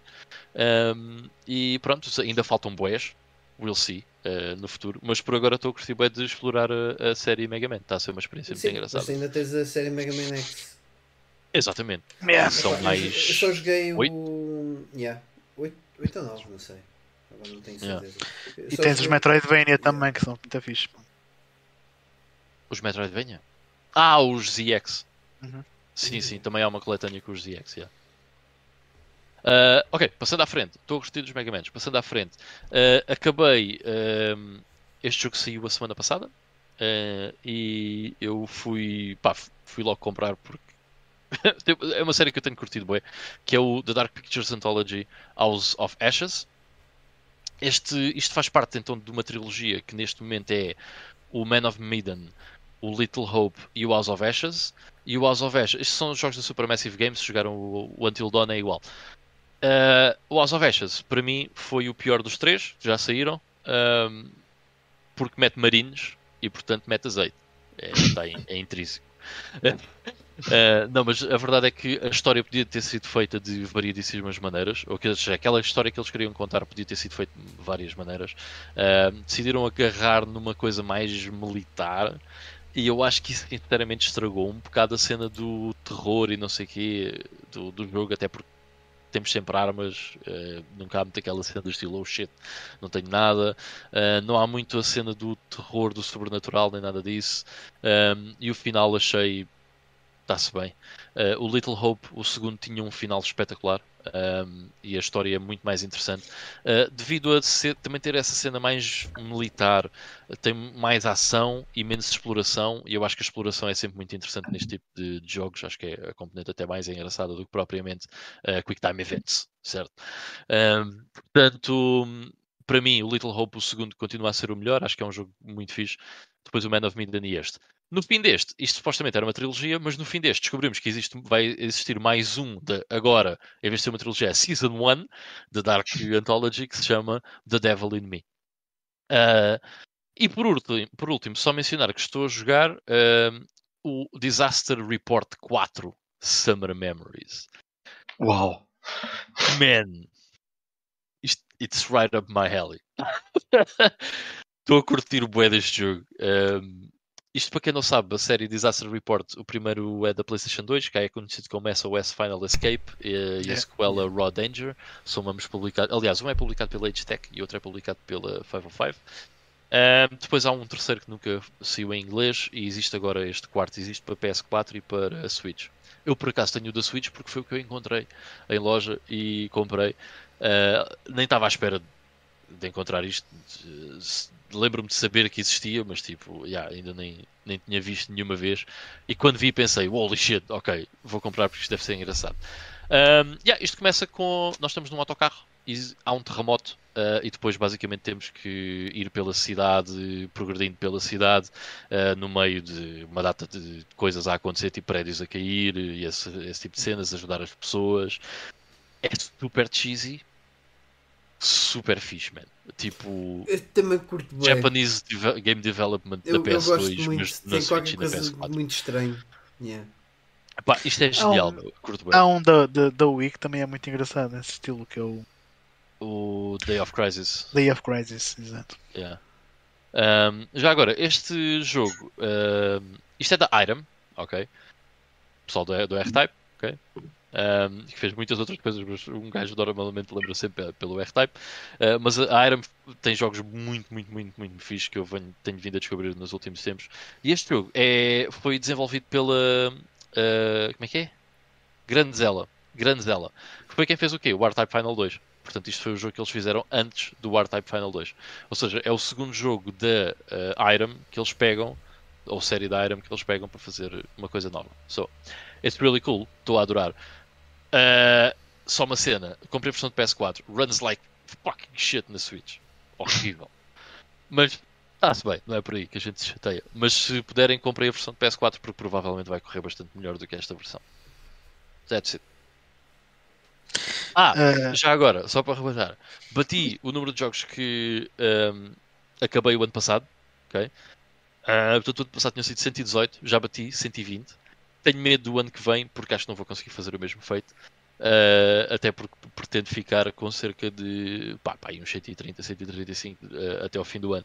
Portanto, mas este ano, ano que vem. Não jogaste o Persona 5. Não, mas também não tive em casa um mês uh, uh, de, de, entre aspas, férias, né? Epá, de layoff. Não sei o que é que é pior. Mas, mas sim, epá, uh, provavelmente para o ano não vou conseguir bater a, a meta, mas Yeah. É, é, tem sido interessante tentar fazer isso. Ok. Então também vou, vou, vou me despachar porque já, já está a ficar tarde. Olha, hum, tenho andado aqui a redescobrir alguns, alguns fighting games que, que na altura pouco ou nada joguei pronto, e, e, foi a vez de abrir o meu Capcom vs SNK da, da PS1 uh, ah, que pronto é, é mais um crossover este foi produzido pela Capcom que junta personagens da Capcom principalmente Street Fighter uh, e da SNK, principalmente Fatal Fury King of Fighters, um, num jogo de luta. Portanto, e esta versão Pro é uma versão, é um update uh, que também tinha sido originalmente na arcade, que traz mais dois personagens extra, o Joe Higashi e o Dan do lado da Capcom. Um, opa, eu estava muito curioso para ver como é que isto ia resultar. Uh, e esta versão é um bocado estranha. Na maneira em como eles balancearam as coisas. Uh, começas um, um jogo e primeiro tens que escolher se quiseres, se queres um sistema de combate da, da Capcom ou da SNK. Portanto, se o da Capcom é parecido ao Street Fighter Alpha, enquanto que o da SNK é parecido aos primeiros King of Fighters. Portanto, tinhas aquele a barra de energia de, dos combos, tinhas que carregar numa combinação de botões para, para ela encher e uh, tinhas o dodge, salvo erro, e não, não, era, não era aquela cena mais do King of Fighters 96, 97, 98, mas era dos, mesmo dos antigos. Uh, e depois, pronto, podes escolher os personagens que queres uh, representar, e isto acaba por ser também um, um, jogo de luta entre equipas, mas a maneira que eles arranjaram para balancear as coisas é que cada lutador, seja da Capcom ou da SNK, eles têm um ranking. Um ranking que vai de 1 a 4, em que um é o mais fraco e 4 é o mais forte. E tu tens que fazer uma equipa em que o ranking total dê 4. Portanto, ou escolhes 4 lutadores de ranking 1, 3 de ranking 1, mas aliás, 2 de ranking 1 e outro de 2. Escolhes um de, de 3 e metes outro de 1. Faz a combinação que tu quiseres. Tinha que dar ali um ranking 4. E só, só aí dá-me logo a entender que, que as personagens não estão balanceadas. Portanto, tipo, no ranking 2 tens o Ren, o Ken, Ryu, Kyo da, da SNK, o, o Ayori. Uh, tens outras personagens uh, no ranking 3, o, o Sagat, o Bison, o Giz Howard, o Rugal. Portanto, dá-te logo a entender que as personagens em si não estão balanceadas, porque é suposto as de ranking superior terem, terem, serem mais fortes. E eu preferia que eles fizessem um jogo que não metessem essas cenas dos rankings, porque acho que não, não faz muito sentido. Mas de resto, tirando, tirando isso, opa, eu como jogo este tipo de jogos de forma um bocado mais, mais casual, nunca, nunca os domino ao ponto de, de os terminar com as personagens todas.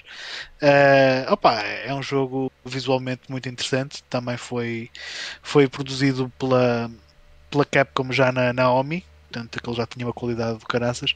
A versão PS1, eu tive a ver algumas comparações, pronto, perde naquelas cenas de, de, algumas animações que não tem e tal, mas acho que se joga bem na mesma, não, não é por aí. Mas toda a gente diz que o Capcom vs SNK 2 é a grande cena. Vou ver se jogo isso se calhar na próxima semana ou daqui a duas semanas. Um, moving forward, estive a jogar este Death Junior da, da PSP, uh, ah, que era um jogo que já tinha aqui há boa da tempo e eu sempre tive curiosidade com ele. E eu era suposto ter passado este fim de semana prolongado longe de casa, então comecei a jogá-lo na portátil, na, na PSP. Portanto, acabei por não sair, mas terminei-o na mesma. Uh, isto é um jogo do início de vida da PSP que tem uns visuais muito a Tim Burton. Faz, faz uh, lembrar muito esta cena do, do Halloween, não é? que, que ainda há pouco passou. Uh, e é um hack and slash barra plataformas barra shooter, que é um jogo em que nós controlamos o filho da, da morte em que ele é aluno do, da escola básica de cenas e numa visita de estudo a, a, Pandora abre uma caixa que liberta um demónio qualquer que faz cenas acontecerem. E nós vamos andar lá a combater essas forças do inferno e pronto, e acaba por ser um jogo que é um bocado é um misto de plataformas, deck and slash temos a foice e temos vários combos que podemos fazer. Uh, e shooter porque ele também tem duas armas, tipo o Dante e o Devil May Cry, com munições uh, ilimitadas. Uh, e, e, pronto, e depois com o decorrer do jogo vamos poder também encontrar armas novas e por aí fora. Qual é que é o problema? É que a PSP falta-lhe um segundo analógico e o controle de câmera deste jogo é horrível, é mesmo muito mau. Uh, e então torna os segmentos de platforming, mesmo os de combates, muito mais frustrantes do que aquilo que poderiam ser. Ou seja, quando nós temos a, a lá, a tal foice, mas como a câmera é tão má, nós vamos acabar por passar mais tempo a disparar contra os inimigos à distância do que estar a partir para o close combat. O que é um bocado, um bocado de pena. Depois de resto, a nível de visual, pronto, faz muito lembrar aqueles filmes do Tim Burton do Nightmare Before Christmas tem aquele, aquele spooky, mas não é assustador. Uh, um, visuais muito cartunescos, música muito cartunesca também. Portanto, é um jogo. É. É um jogo que tinha potencial para ser melhor do que infelizmente eu joguei, eu joguei foi o segundo, eu até pensei que é exclusivo. O segundo saiu na Wii. Pois, eu pensava que tinha o segundo na Wii também, mas afinal não mas depois de ter jogado este, não sei se vou querer comprar o, o da Wii, porque não, o da Wii acho tenho. que tem críticas, tem críticas ainda piores do que, o da PSP. Eu não tenho o jogo no formato original, mas, mas o 2 há para, Para a Ah, PSP para a PSP também. também. Uhum. E o terceiro na, na Nintendo DS. Que é Sim. estranho. Ok. Sim. Do palitos aos saltos. Mas, mas tu jogaste o da Wii, foi, Vitor? E recomendo? Joguei, joguei. Pá, pareceu-me um jogo genérico. Não, não diria que, que tenha sido uma experiência nova. Em 10? Então, 6,5. 6,5. 6,5, 7. Sim, por aí. Não, não, não me lembro de ser um mau jogo, mas não- também não me lembro que fizesse alguma coisa surpreendente. Pois. Este na PSP é a mesma falta de um segundo analógico para controlares a câmera, porque a câmera é mesmo horrível. T- tipo no botão, no L, a câmera centra-se atrás de ti, mas eles fazem aquilo tipo instantâneo, também é um bocado desorientador. Tens a câmera de um lado, carregas naquele botão e depois de repente está noutro. Também, opá, é um bocado estranho. E, e para um jogo que, que tens muito close combat, porque tens alguns inimigos que vão mesmo diretamente contra ti, a câmera não cooperar contigo acaba por arruinar um bocadinho a experiência. Claro. Mas pronto, para não perder muito mais tempo, portanto, o meu destaque se calhar iria finalmente para o Assassin's Creed Rogue. Ainda não terminei, mas muito provavelmente acabo eh, vai até quarta-feira. Eh, eu já terminei, já estou mesmo no fim, no fim da história principal. Depois vou fazer mais algumas cenas secundárias. E foi um jogo que me custou um bocadinho entrar, porque eu, já- já, vos tinha dito isto antes. Eu, eu joguei o Black Flag na PS4, adorei o Black Flag. ah, e tipo duas semanas depois instalei este na PS3, comecei o jogo, joguei tipo duas horas e parei. Porque para já o downgrade visual é, é considerável. E não só o visual, mesmo a nível de performance, o jogo na PS3 tem, tem bué de quebras de frame rate, que já os anteriores tinham, mas eu, eu tinha jogado o Black Flag na PS4, já não estava muito habituado a essa cena. Para vocês terem uma noção, eu quando ataquei, o primeiro Man of War que eu ataquei, eh, quando tens que matar, entrar no navio e matar tipo 20 tripulantes, man, na ação, o combate, era tanta gente à batatada lá dentro que eles pareciam que estavam tipo num, num slideshow, estavam assim. Estava mesmo com quebras mesmo bué de, de, de- de fortes. Mas já pá, tirando isso, tranquilo. Outra, outra cena que me tinha atrapalhado era os controles, porque eles trocaram quando eh, lançaram o Black Flag na PS4. Eu não sei se na PS3 é assim, mas pelo menos na PS4 os triggers, a parte de tu apontares e disparar em vez de ser no L1 e R1, é, passa a ser no L2 e no R2 e isso é muito usado até nas batalhas navais. E eu, quando eu vinha habituado aos comandos da, da PS4, quando voltei para este, era ao contrário, ou melhor, era como era antes, e, e demorei-me um bocadinho a, a habituar. De resto, a nível de, de história, até gostei, porque acabas por jogar um bocado na perspectiva dos Templários. Ah, gostei do trigger em que, em que fez a personagem principal mudar para o lado dos Templários é uma missão muito engraçada. Até tenho pena que não tenham feito mais nada nesse nível. Ahm, pá, e depois tens, lá está, bué de cenas adicionais para fazer. E eu ainda vou perder algumas horas a fazer o resto de cenas adicionais, como os combates com as nossas frotas navais, todos os colecionáveis. Ah, tens lá aquelas missões novas que são as Assassin Interceptions. Tu tens um alvo que vai ser morto por assassinos e tu tens que salvá-lo, detectando todos os assassinos que estão a preparar uma emboscada para o fazer. Tens que fazer isso num, num, num curto intervalo de tempo. Pá, tens. Está tá um Assassin's Creed muito interessante e já, já estou a perceber que isto vai se interligar muito com o que vem a seguir, que é o Unity. Ah, pronto, e hei de jogar Unity, mas se calhar no próximo ano. Eu agora vou. É como eu. Estamos, Bom. estamos já acho que sincronizados em Assassin's Creed. Eu Não se calhar vou começar o. Unity no, é, vou, vou começar no próximo ano e este ano na PS4 não sei se vou começar um Yakuza ainda não sei, ainda não decidi bem. O João É. Silva estava aqui a perguntar se o Rogue não existe na PS4. Eu acho que existe, Existe. mas o, Existe. é. o remaster. Existe o remaster, saiu mais tarde, só que pronto, eu já eu tinha este no, na altura que eles que eu comecei a jogar isto, já havia o remaster, mas ainda não estava a um preço que justificasse estar a, a comprar uma segunda versão. O Mas sim, provavelmente é uma na- versão melhor. agora, agora na, com, a, com, a, com a Series X e com a Series S, é um dos jogos que, que eles usaram o FPS Boost. Se Yeah, calhar é isso que eu por acaso ia dizer. Que é, eu joguei agora também o mês passado, há dois meses, E eu joguei a versão da Xbox 360, mas na Series X. E não tem nada desses problemas. Corre perfeitamente bem, 60 FPS. O, o jogo, o resto é igual, mesmo graficamente, nota-se uma diferença brutal de, por exemplo, um Black Flag, se meteres a versão da Xbox One ou de PS4, mas, ou mesmo o remaster do Black Flag. Mas um, em termos de frame rate e performance, está impecável, sem stress. Comprou uma Xbox. Eventualmente. Nós aqui a puxar. Quando tiver mais jogos. Não, da minha parte já acabei, passava agora para o, para o Mike.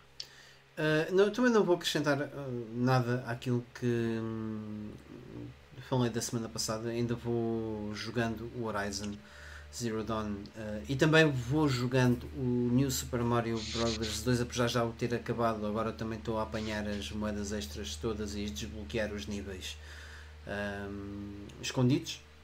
Tenho andado a jogar aos poucos, está tá a ser uma experiência muito gira. Aliás, New Super Mario Bros. 2 é uma experiência muito gira se, puder, se tiverem uma 3DS uh, e, e apanharem o jogo a um, um, preço interessante, eu acho que vale perfeitamente a os, os 20 euros que normalmente pedem por ele. Um, o Horizon Zero Dawn, aquilo que eu talvez acrescente, eu acho que começa a sentir que o jogo é foi um bocado overrated uh, naquilo que falaram.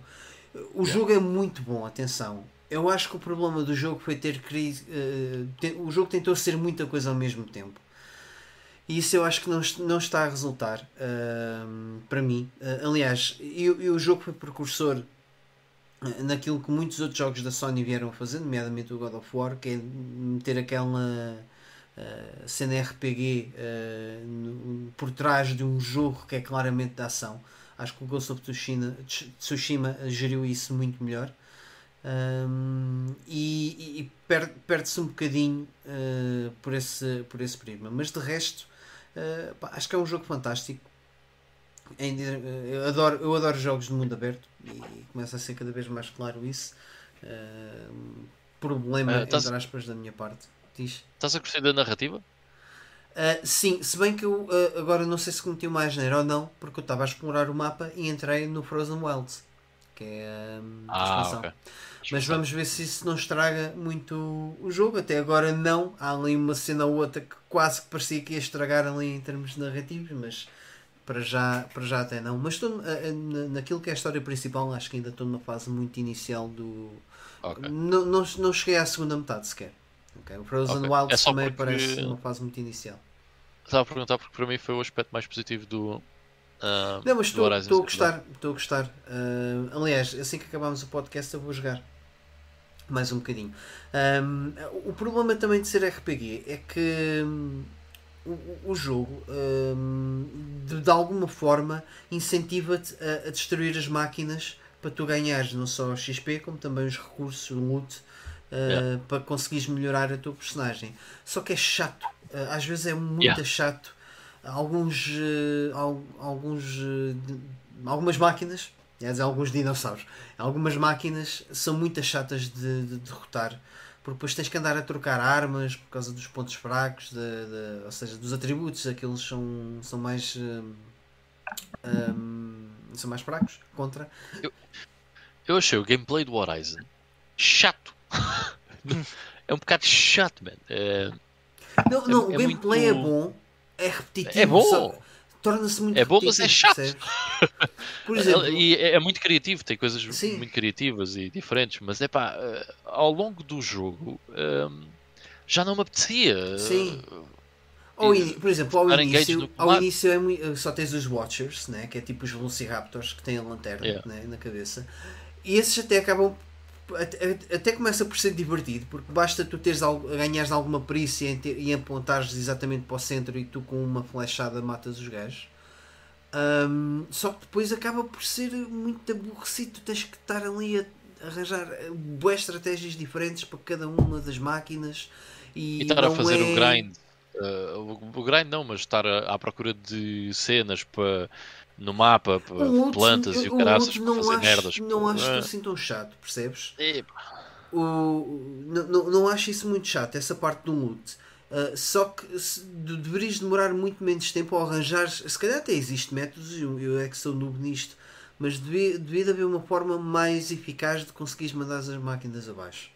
Tirando os bosses ou alguma coisa assim do género. Se calhar preciso mesmo fazer grind e, e aquilo é claramente um RPG e eu ainda não estou a, a olhar para aquilo como um RPG. Uh, não sei, mas, uh, mas a, apesar desse, desta apreciação mais negativa, o jogo está a ser excelente. Atenção, uh, acho é que é um bocadinho OP no que toca à, opinião de, do público em geral, diria. eu se calhar só acrescentava, fora dos videojogos, vi um, o Tomb Raider, o filme Tomb Raider que está, está disponível na Netflix, se tiverem. Uh, não os da Angelina Jolie, esses já, já os vi há algum tempo obviamente, mas do, do reboot. Epá, e é um bocado meh. Eu acho que te, estes filmes sofrem do, do problema de quem está ligado aos videojogos não vê nada de especial nos filmes, se calhar quem está fora dos videojogos pode achar alguma piada. É um bocadinho é um bocadinho por aí. Uh, já na altura eu vi o do Warcraft, eu gostei, mas lá está, não conheço nada, ou praticamente nada do Warcraft.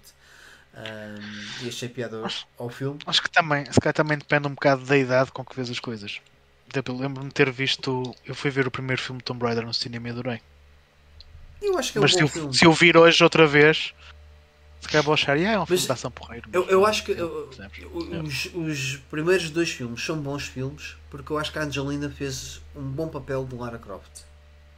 Uh, tá, entrou muito bem na, entrou muito bem naquele papel e os filmes não eu acho que não são maus eu, se for ver o, o, os filmes hoje acho que acabam por ser um bocadinho mais interessantes porque aqui este, este filme da, da, Lara Croft é um bocado a história quando ela era, era novinha com o pai é, neste, neste setting de reboot é o ela aprender a, a, a ganhar aquelas skills de sobrevivência e tudo mais não é a heroína já feita entendes?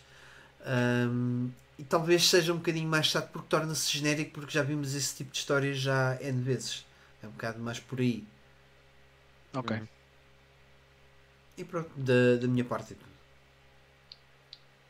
Ok. Eu por acaso já vi esse filme, mas nem me lembro do que vi, por isso. É esquecível. Mas, sim, é, é isso. É, mas, é, olha, definiste, definiste na perfeição, uh, Vitor. É esquecível. Lembro-me lembro bem melhor da, da Angelina Jolie, não só por ser ela, claro. claro. Desde aqui lembro-me da, da Trinity, de, de, pá, de, algumas passagens, claro, mas. Mordomo. Mas, uh, yeah, mas não há assim nada de mais que, que me tenha ficado. Era fixe que num dos filmes ela, ela, ela prendesse o mordomo no frigorífico. Na dispensa, pelo menos. Tinha sido muito bom na altura, é verdade. Bom, malta, então se calhar vamos ficar por aqui também, porque isto já está a dar para tarde. Um, queria agradecer a toda a malta que ainda está aí. O João Silva até ainda está aí a dar, a dar também umas dicas. Ele também não gostou do, do Tomb Raider, uh, deste que tu falaste, Mike. Um, muito obrigado por ter estado aí até tão João. Muito obrigado a toda a gente que esteve aí também a acompanhar-nos. Uh, e aos que estão a ver uh, outra vez, se o tiverem a fazer. Um, nós aqui, obrigado aqui aos meus colegas também, obviamente, e vemo-nos novamente na próxima semana para mais um, um episódio. E até lá, joguem muito, divirtam-se e até para a semana. Tchau, tchau, pessoal. Até para a semana. Até para a semana, fiquem bem.